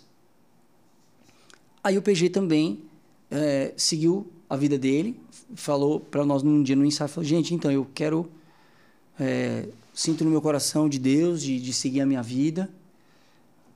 Amém. É, também foi doído, não era uma coisa que a gente também queria, mas a gente respeita. Pegou de surpresa. Cara, no caso, mano, isso é muito louco, né, cara? Mas assim. é, Acredite, cara, Deus falou comigo uma semana antes. Deus falou uma semana antes. Não tinha indícios, nada disso. Assim, não... Cara, na verdade, assim. Não é indícios, mas assim, o, Man- é, o PG tinha sido ungido pastor, então eu, eu já, a gente já estava vendo que ele já estava tendo uma vida é, extra G3, entendeu? Era uma vida já particular dele. Então, isso me chamava atenção. G3 é um seminário, né? Os vocalistas saem tudo pra virar pastor. É, isso é, é- poderia ser um indicador, mas não passava pela minha cabeça. Uhum. Até uma semana antes que eu falei, um 15 dias antes, não lembro, que eu tava orando e, cara, Deus falou comigo. O PG vai seguir a vida dele. Então, mas eu entendi, aquilo para mim foi muito bom, porque Deus preparou meu coração. Aham. Porque os outros 15 dias rolou um pânico, né, mano? Pânico total. Mas Porque a cada. Vocês lançaram o primeiro CD já foi um boom, um upgrade. O outro foi. A entrada do PG deu um upgrade violento. Eu de Isso. fora tinha a sensação que talvez o Isso. manga tava sendo igual o primeiro batera do, do, do Beatles. Que tipo assim, que. sim, não, a época que- do PG que- foi. que a- teve a- que sair pra cuidar da padaria dos pais lá e a É, banda falou. É, o acústico, né? O acústico, o tempo. O tempo foi muito bombado, cara. Muito bombado. A gente tocou no Brasil inteiro de cabo a rabo. Muito. Bombou demais o tempo. Muito, muito. Porque ele acabou saindo um CD não tão pesado, né? Sim, ele era mais um pop, né? É, então ele acabou agradando muito, muito, muito. Era mais cantável, né? Isso, Fácil. ali. isso. Então o que aconteceu? Aí o PG seguiu a vida dele e eu assumi os vocais. O Além do que os olhos podem ver e é, o Electracústica. Aí o CD, é, depois da guerra, ele praticamente estava 80% pronto. As composições, só entrou a, a, a música incondicional, né? Que é do, do Mauro e do, do. Nossa, esqueci o nome. Dois amigos lá do, de ele já Brasília até dele. tinha até gravado, Isso, que ele né? já tinha gravado já. Ah, e ah, a gente fez juntos também a música. Mais duas músicas. A ideia, a ideia da, da co- a cover da é Save Me, né? É. Save me. Veio, veio também depois do Mauro? Ou já, já tava no Não, essa aí a gente fez já tudo junto. A gente- Save Me é- é do Car Park North? Isso. Isso, isso. Essa aí a gente já fez todo mundo junto, já foi em comunitário. Aí o que aconteceu? O CD estava pronto, né? Todo mundo sempre faz essa pergunta para mim, praticamente não pronto, 80% pronto, aí o pessoal sempre fala assim: "Mas Juninho, mas por que que você no- nos 49 do segundo tempo É, você já tinha gravado dois CDs como isso, vocalista. isso, isso. Cara, foi uma coisa minha, uma coisa muito minha com Deus, cara. Eu, eu assim, eu achava que o, que o, vamos dizer assim, o depois da guerra tinha que ter uma voz mais agressiva, entendeu? E é, Nada poder- mais compatível, né? é, porque o Mauro tem bem- é uma voz bem agressiva. Mesmo assim, é, se você falasse assim, você teria gravado? Gravaria. O Além do que os olhos podem ver é um, é um CD pesado. É pesado, né? É bem pesado. E, é, mas eu coloquei isso na cabeça. E, cara, a gente tinha uns amigos em comum, que eram é, amigos do Mauro, a gente conhecia várias pessoas que conviviam com ele, deram boas referências e a gente falou: ah, cara, vamos conversar com ele. Então a gente chamou ele para São Paulo, começou a conversar com ele, é, viajamos algumas vezes com ele para conhecê-lo melhor. E nesse período a gente estava fazendo CD, terminando o CD, né? Terminando o CD. E aí oficializamos o Mauro. E ele- Nessas vi- é, viajaram com eles, fala, vocês, a banda foi Oh, viajar pra tocar Isso, e levou ele. e levava ele. Mas ele dava uma palhinha lá? Isso, para dar umas palhinhas pra gente. E a galera gostando.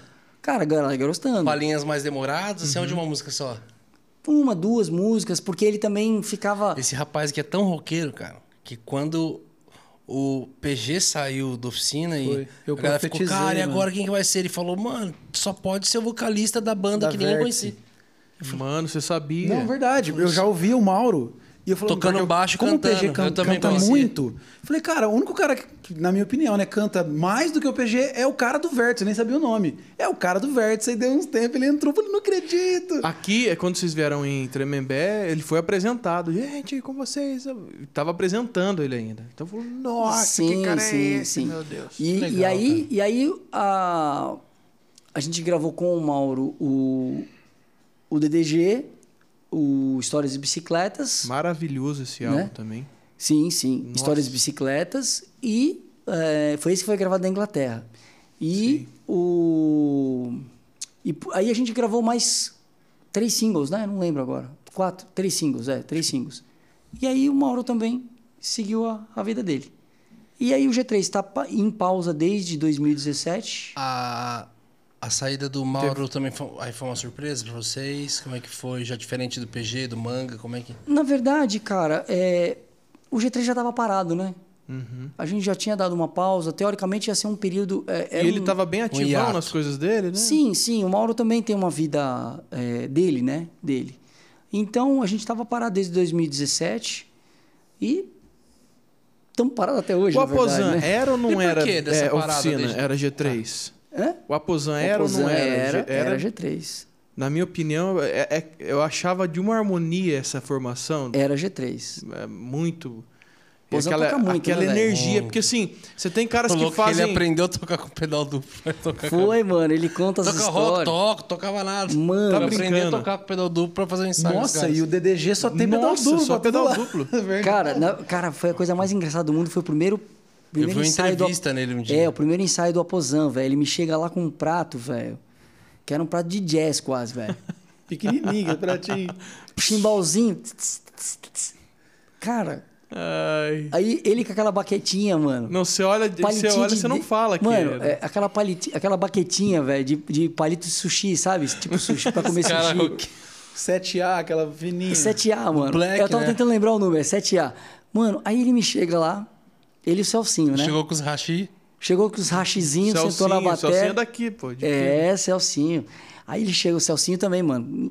Cara, Muito. número. é, Nota 11, velho. Demais, Celcinho é demais. Aí o Pozan chegou lá, né? É, cara, ele começou a tocar, mano. Não, eu lembrei, eu tava tentando lembrar. Rolou um HD aqui, igual o, o Brunão. Ele chegou no telefone e falou assim pra mim: Ô, mano, qual, qual as músicas você quer que eu tire? Aí eu falei: Ó, quero que você tire essa, tire essa, tire essa. Ah, beleza, tranquilo. Ele conta que depois ele foi ouvir a música. Meu Deus do céu, lascou. Porque era na época do Além do que os Olhos Podem Ver. Mano, é um CD. O Luffy, o Luffy, Luffy, né? Mano, é isso que eu ia falar. O O Luffy. Luffy veio Mano, igual, uma- o- igual um helicóptero. Isso, mano. O Luffy quebrou tudo nesse CD, velho.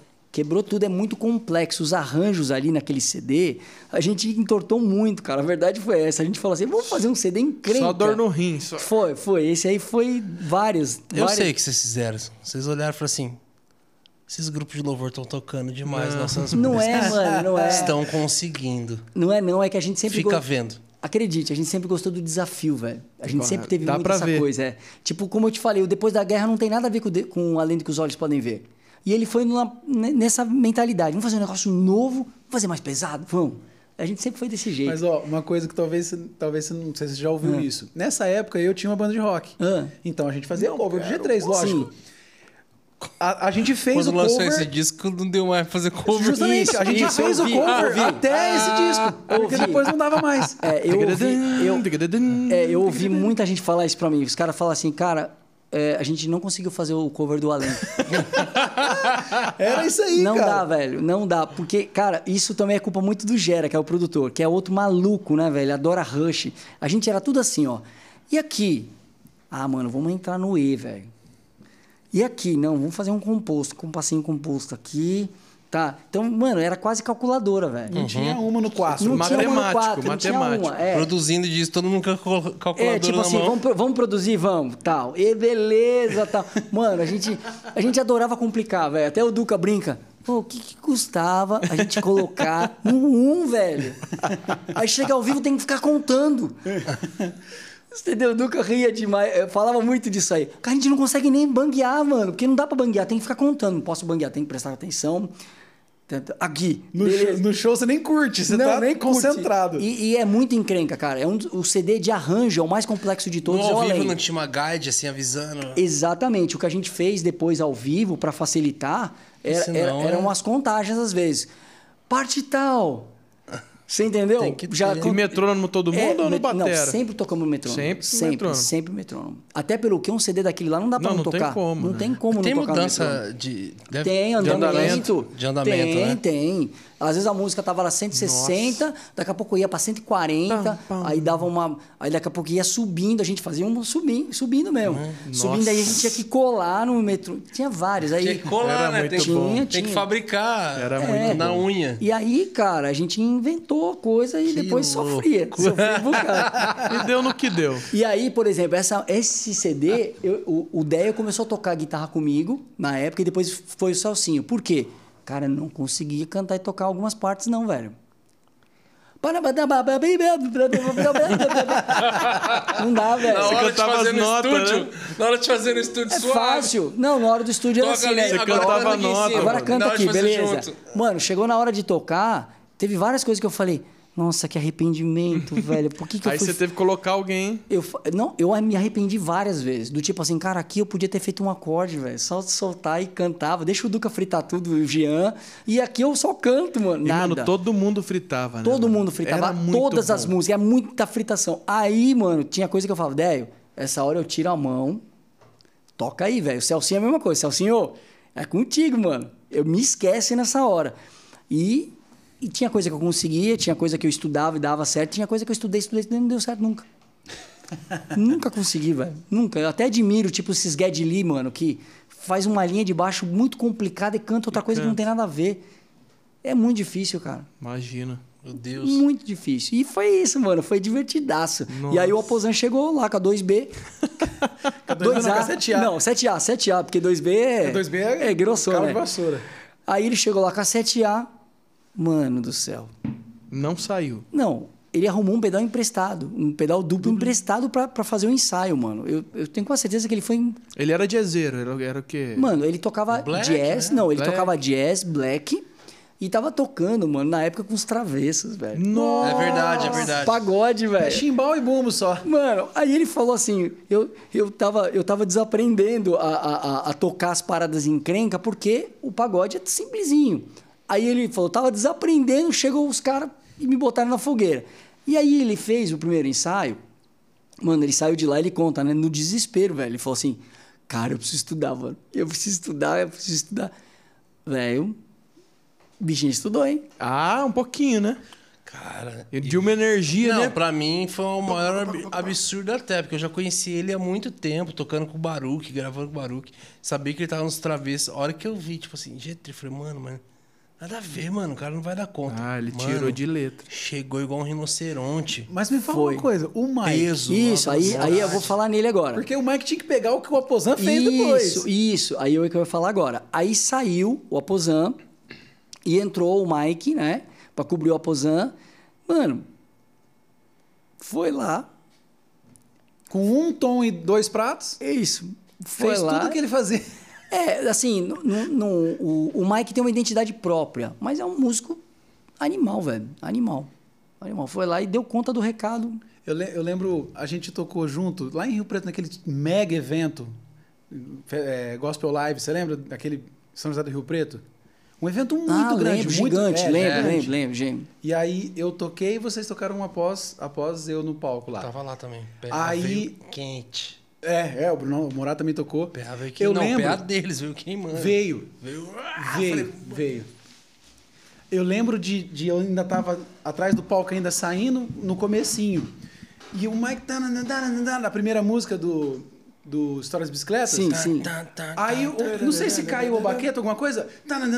O Mike com a mão só aqui, ó. Eu falei, gente do céu, mano. Sim, toca pra caramba. Não, impressionante, mano. Cara, e assim, batera não é instrumento dele, né?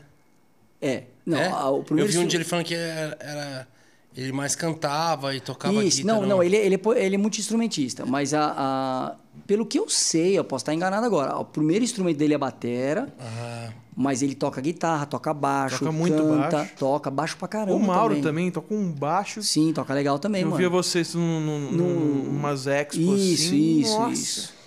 E o, cara, o, o Mike também é muito talentoso. Muito E ele tá talentoso. com o Mauro agora, né? Tá com o Mauro Tá- tocando. tava tocando com ele. é, Tocando baixo, acho Tava que. tocando baixo, né? Juninho, é, o Mauro saiu em que ano? Ano passado, né? 2020? Ano É, acho passado. que foi ano passado. 2020. É. Vocês estavam desde 2017 sem gravar. Não, É. teve os singles, né, no meio- nesse meio do caminho. Não, não. Foi isso? Não, Foi antes? Não, Ah, foi, foi antes, é é, foi antes. 2017. Cara, e, e voou, esse ato, mano. e esse ato aí, 17 pra cá, foi combinado? Foi. Na verdade, a gente ia fa- É, na verdade, a gente precisava descansar, cara. Então vamos lá. Você perguntou sobre o hiato. O que acontece? A gente precisava descansar, mano. 30 anos sem pausa. Nossa. 30 anos sem pausa, velho. Não dá, mano. Por mais que você ame o que você go e goste do que você que faz, fazer uma entende, manutenção. é, que entenda que é ministério, mas Já tava chamando Jesus de Genésio. Exatamente, cara. Tem uma hora, aí entra um pouquinho parecido com que o, o- Se eu fosse fazer uma carta aberta, o que, que eu faria, baseado no que o Marcão colocou? Cara, eu acho que quando você começa a fazer uma coisa no piloto automático, é hora de você parar. Por que, que eu falo isso? É porque quando eu tô cantando uma coisa, falando, pai, eu te amo, mas eu tô falando te amo, tipo, é, ou alguma, igual um. Só porque tá na música. Exatamente. É, é tipo assim, quando o cara tá conversando com você, assim, e aí, mano, ô, sei, cara, tal. E aqui, ó, no celular, velho, o cara não tá nem prestando atenção em você, velho. Você entendeu? É a mesma coisa. Quando eu tô falando uma coisa já no piloto automático, nossa, mano, aí é hora. Não que é, é, não houvesse sinceridade. Não, não, não é. Mas é o piloto automático. É, é o fazer porque tá agendado. É o fazer, sabe? Quando fica naquele negócio assim, nossa, eu vou ter que viajar de novo, cara. Nossa, eu tô cansado, cara. Queria ficar em casa hoje. Então, é hora de dar uma pausa. 30 anos, mano. 30 anos é Não, tempo não demais. E aí o que aconteceu? A gente deu Eu os com 30. muito é, menos tempo que isso, meu Deus, aí. é, Aí aí veio uma pandemia. é, exatamente. Aí. Não, não, foi antes até, né? Aí a gente acabou um ano, dois anos, três anos. E, cara, querendo ou não querendo, a gente foi vivendo, cara. Vivendo, não foi uma coisa assim. é, Quando veio a pausa, já tinha um projeto de volta ou não? Vamos parar e a gente vê o que acontece depois. Cara, na verdade foi, foi assim. A gente falava assim: vamos fazer o seguinte, vamos esperar aí de repente um ano. Um ano mais ou menos a gente volta a conversar tal. Era um esboço, não estava assim determinado, não estava. Era só um esboço. Foi só falado assim: vamos pensar um ano tal. É, e a gente volta. Mas, cara, passou Eu- um, passou dois. Sou eu. Ah. Eu não lembro de um anúncio de vocês de uma pausa de um ano. Teve? Falamos, falamos num Falou? período sabático e tal, é. Uhum. A gente deu, fez um vídeo. Que assim, foi até. é, depois assim que acabou o vídeo, assim, dá até uma tristeza, né? Fala assim, nossa, mano, depois de 30 anos a gente vai dar uma pausa, velho. É uma sensação meio estranha, sabe? Sensação meio estranha. E foi isso, cara, foi isso. Aí o tempo foi passando. E. Cara, quando a gente viu, três anos. Isso, isso aqui aí que tá o negócio, né? 2020 e a gente não esperava uma pandemia, né? Mas é, deu pra fazer uma pausa gostosa, viajou com a família, Cara, cuidou pra de mim, tudo. mano, pra mim foi maravilhoso, cara. Foi muito bom, cara. Bênção de Deus. E vocês Porque são você caras se descobre muito, né, nesse tempo. É porque assim, o G3 é, sempre foi, cara, eu sou um dos fundadores, né, mano? Dos ulti- o último, o remanescente ainda, né? então o G3 sempre foi minha vida, velho. Em todos os aspectos, todos. E pra mim é, foi foi assim uma responsabilidade a menos que eu não tinha, porque querendo ou não querendo, responsabilidades elas são legais, são privilégios, né? Porque toda, tudo que tem, você tem uma responsabilidade de algo, é porque você tem algo para fazer. Então eu não tô não estou dizendo que é ruim. Cara, que bênção. O G3 é uma responsabilidade, mas é uma bênção. Mas é uma responsabilidade. Tem um peso, né? Tem um Sim. peso. E, e esse peso, cara, às vezes quando você fala assim, ó, vou deixar você aqui um pouquinho por enquanto. Ufa!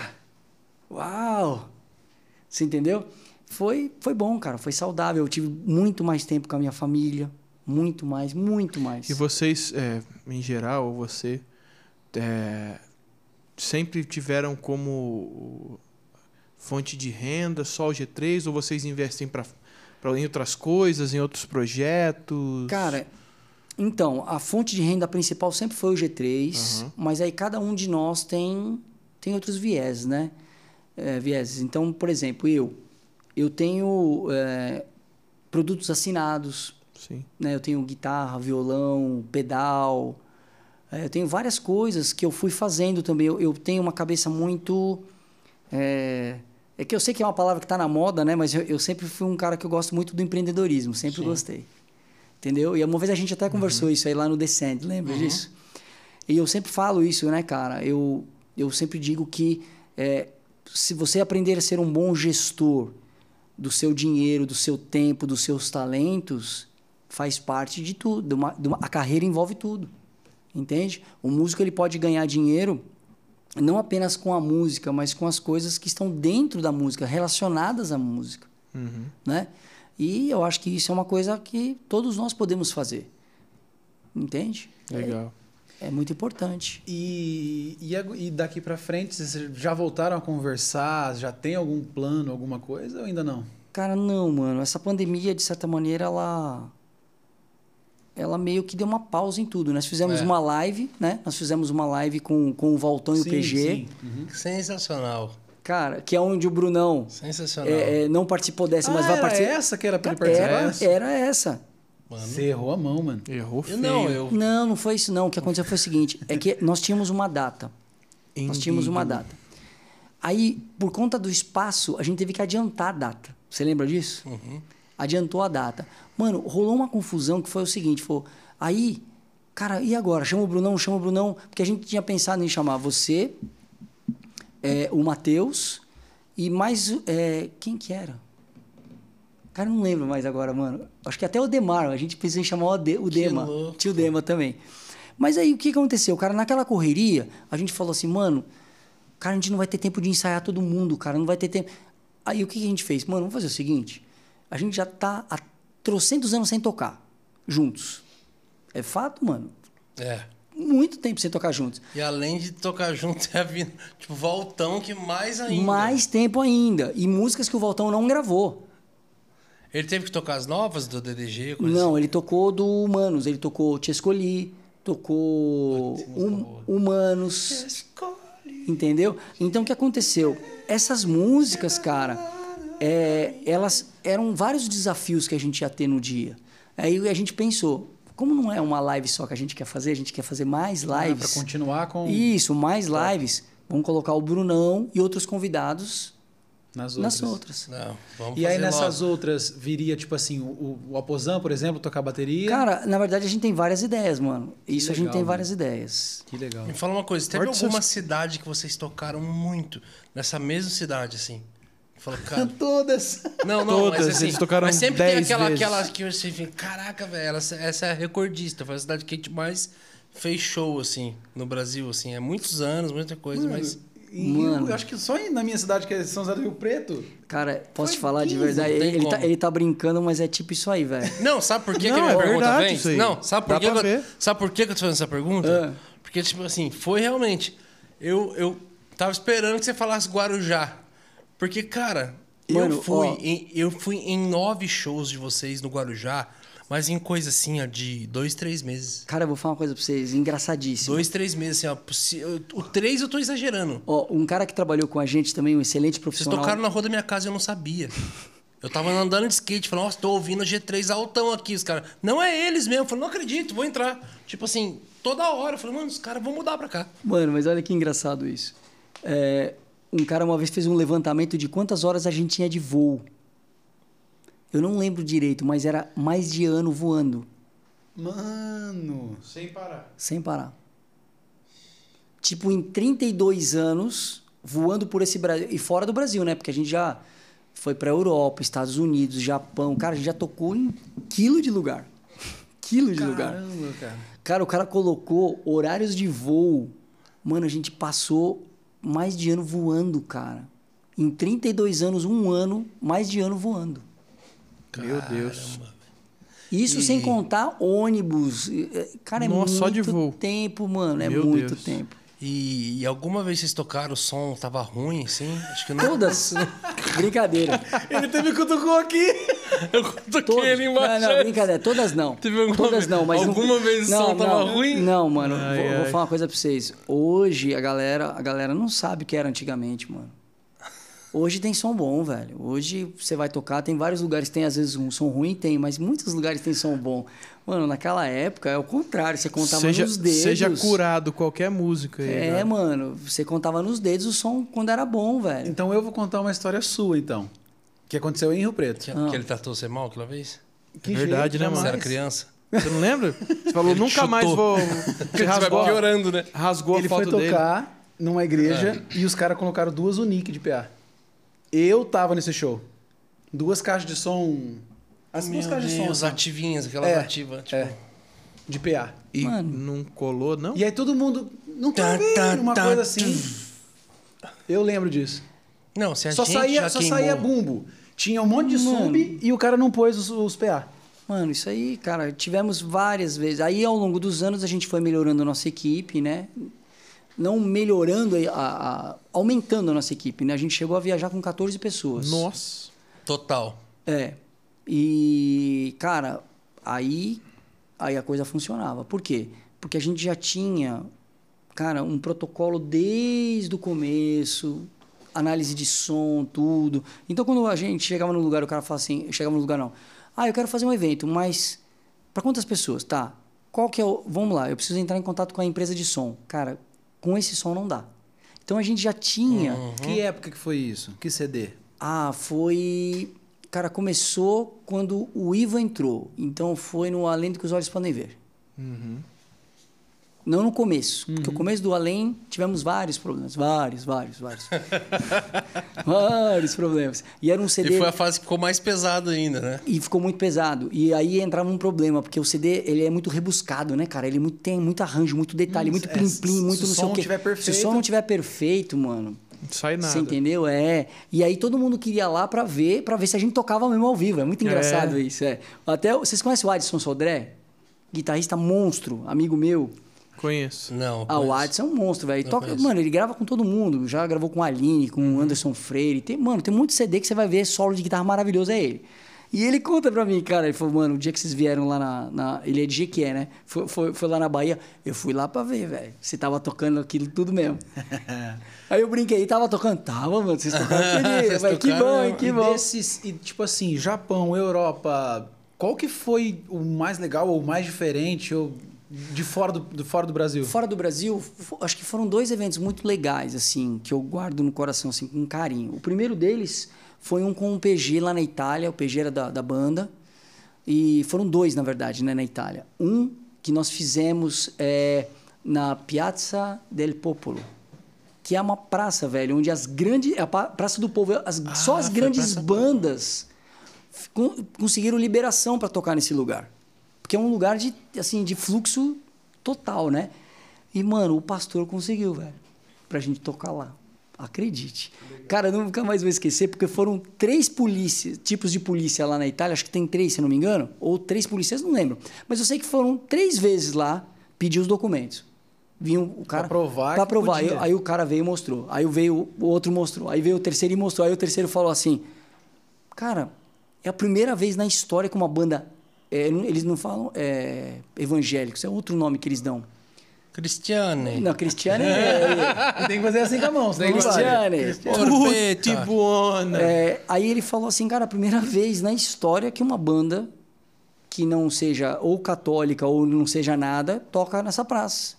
Aí ele falou assim pro pastor, vocês devem conhecer alguém muito grande lá em cima. Aí o pastor falou, falei, cara, é, lá em bem cara, a gente conhece mesmo.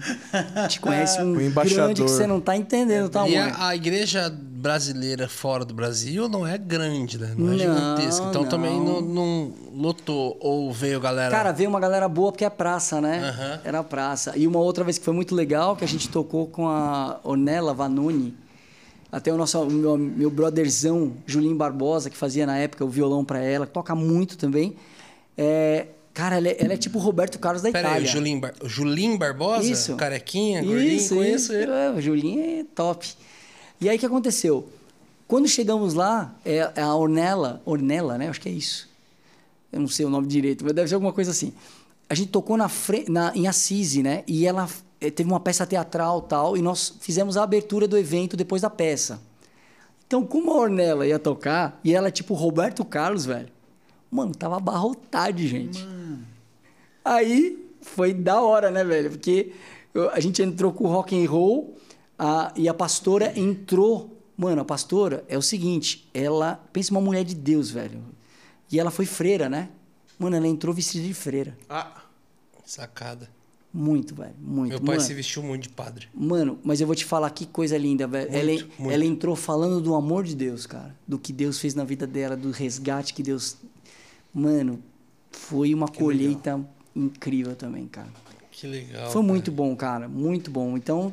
E uma outra legal também foi nos Estados Unidos, que a gente tocou no dia da independência lá. Nossa, que louco. nossa. É, no. no Mais icônico impossível. é, quatro- é, que dia que é? 4 de 4 julho. de, 4 de julho, acho que foi isso mesmo. E aí, a, a igreja estava fazendo um evento. Eu, eu lembro que eu até achei uma foto dessa aí uma vez. Cara, eu fui da Independência. Eu não sei, eu sei que era uma comemoração importante lá. Era importante. Tem até a bandeira dos Estados Unidos gigante em cima. E é um lugar aberto, assim. Aí a igreja, eh, no final, a gente fez o Glória Glória. Eu fiz com, com um dos vocalistas lá, só que aí em inglês, né? Que a gente tocou em E, português, e a né? melodia é é É, a, internacional. a música, cara, a gente fez no final com ele. Cara, foi muito louco, cara. Esse dia também foi bem legal. Que legal. Que legal. Ô, Animal. Medininha, vamos continuar pra, pra galerinha? Cara, quanto tempo já a gente tá aqui? Meu Deus do céu, velho. Temos o novo recorde, eu acho. Pô, mano, então a gente precisa churrasco agora, hein? Churrasquear. Churrasquear. 2 horas e 40. Inclusive, meus amigos, seguinte pra você que tá aqui com a gente. É, assim que nós batemos 100 mil inscritos no canal. Começou tem pouco tempo o Hub, tem pouquinho tempo, assim. Um mês agora, mais ou menos. É, assim que batemos 100 mil inscritos no canal do Hub e no canal do Cortes do Hub, que é o canal de cortes, batemos 100 mil nos dois canais, nós vamos fazer o primeiro Hub ao vivo. E estávamos conversando aqui com, se possível, com churrasco. vai ser Aí sim, sensacional. Aí mano. vai ser Juninho tocando um pagode. Aí, Aí você pode me chamar, velho. você vai sentir a pressão. Não, eu vou chamar o. Pozan. Ah, é Eu verdade, quero-. Nossa. Ô, mano, é, Gente, mano, mas ó, brincadeiras à parte, velho. Eu sou grato a Deus por todos os músicos que passaram pelo G3, velho. A gente só teve cara bom, mano. Só mesmo. Que louco. Só É, cara, só tem, cara ninguém bom. tem o que reclamar, Tirando não. o. Pessoal, ele fala assim, fala ainda. Não, tirando Não, o Tirando o guitarrista. Não, é, tirando o Juninho, todo mundo bacana, velho. Cara, muito bom. E, e fala pra galera do, do- dos membros. Como é que tá funcionando? Membership.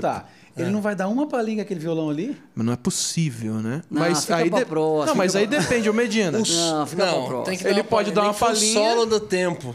Nossa! aí- Nossa. Aí, vai Não, ter que dar uma aquecida aí, no tipo, dedo, cara- é. Aí, é- Não tem como, velho. Nossa. assim.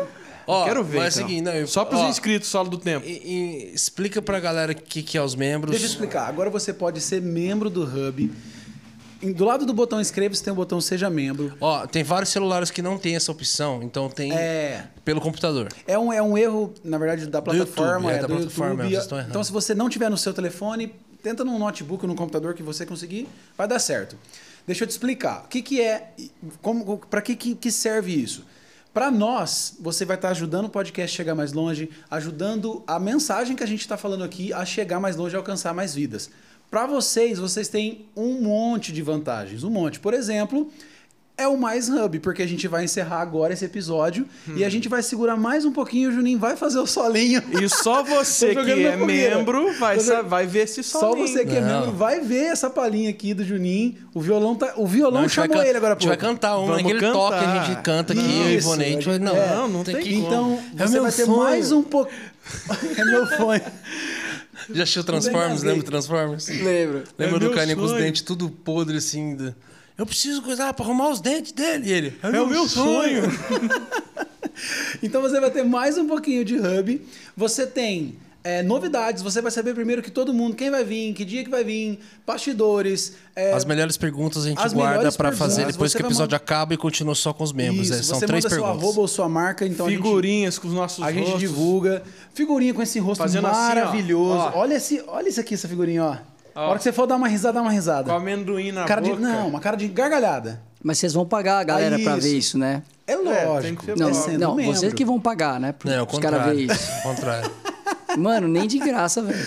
Mas é isso, galera. Não Seja pra membro. Faz essa carinha de novo. Pra ajudar. Não, eu sou um, eu sou um baita de um sacerdote. Meu Um Deus. baita de um sacerdote.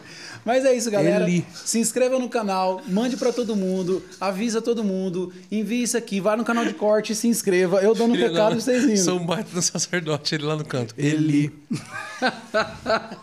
Agora não que eu sabe, de- não leu essa parte? Vai lá ler. Lê a Bíblia que tem a explicação. Não, na da verdade, piada. quando ele fez essa carinha, velho, essa carinha assim, eu, eu lembrei. Sabe aquela história do aquele episódio do Shrek? Não, Que o burro. Shrek, não, mano. não. Que o burro, o burro troca com o gato, sabe? que o- ele vai fazer a carinha do gatinho assim, só que tá no corpo do burro, manja, mano. Mano, você não, você não comove ninguém com essa carinha, não, viu, Brunão? Na boa, cara. viu? Mas é isso. É, quer dar, dar as con- considerações finais? Fazer um jabazinho de alguma coisa. Tá não vendendo tem mais um por onde Monza, ganhar alguma dinheiro. coisa, sei lá. Cara, o Monza 78. Não, 78 não, Carburado. 87. Carburado. Cara, eu lembro quando um cara da rua, pequeno, entrou, comprou um Monza, mano. Coisa maravilhosa. Vidro elétrico. Você lembra disso, mano? O cara passava, Nossa. Você. Daí falava, mano, o vidro do cara tá subindo Não, assim, não. Ô, direção hidráulica. Opala diplomata. Direção hidráulica, cara. Eu Boyzão, peguei... era tipo Mano, um batimóvel o negócio. Cara, eu, eu tinha um amigo que tinha, eu falava assim, nossa, velho. Deixa eu ver a direção, aí eu virava assim, ó. Molinha. Molinha, mano. Nossa, pra estacionar é fácil, né? Aí, já tá fazendo Uma mão propaganda. só, uma Se mão tiver só. um Monza, dá pra vender já. Uma mão só, uma mão só. E mesmo, era meio duro, né, se for ver. Cara, nem lembro. Pra mim, na época. Comparado a hoje. Cara, mas pra. É, hoje é direção elétrica, você faz com o dedo. A a Isso, hidráulica... mas a nossa referência É. era. Cara, o que, que eu diria? Pô, obrigado, galera. Obrigado. Foi Não, um foi prazer. sensacional. Foi um prazer, acho que é. Passou só um pouquinho da hora, né? Nada. Mas, cara, prazer, mano. Eu sei que a gente brinca e tal, mas. É sempre importante a gente deixar claro que, em cima dessa. Vamos pensar assim, dessa aparência de música, de. de vamos dizer assim, como você mesmo falou, né? De. Do, do id, vamos lá, galera, vamos fazer o som e tal. Cara, o propósito sempre foi o mesmo. Falar do amor de Deus, cara. Amém.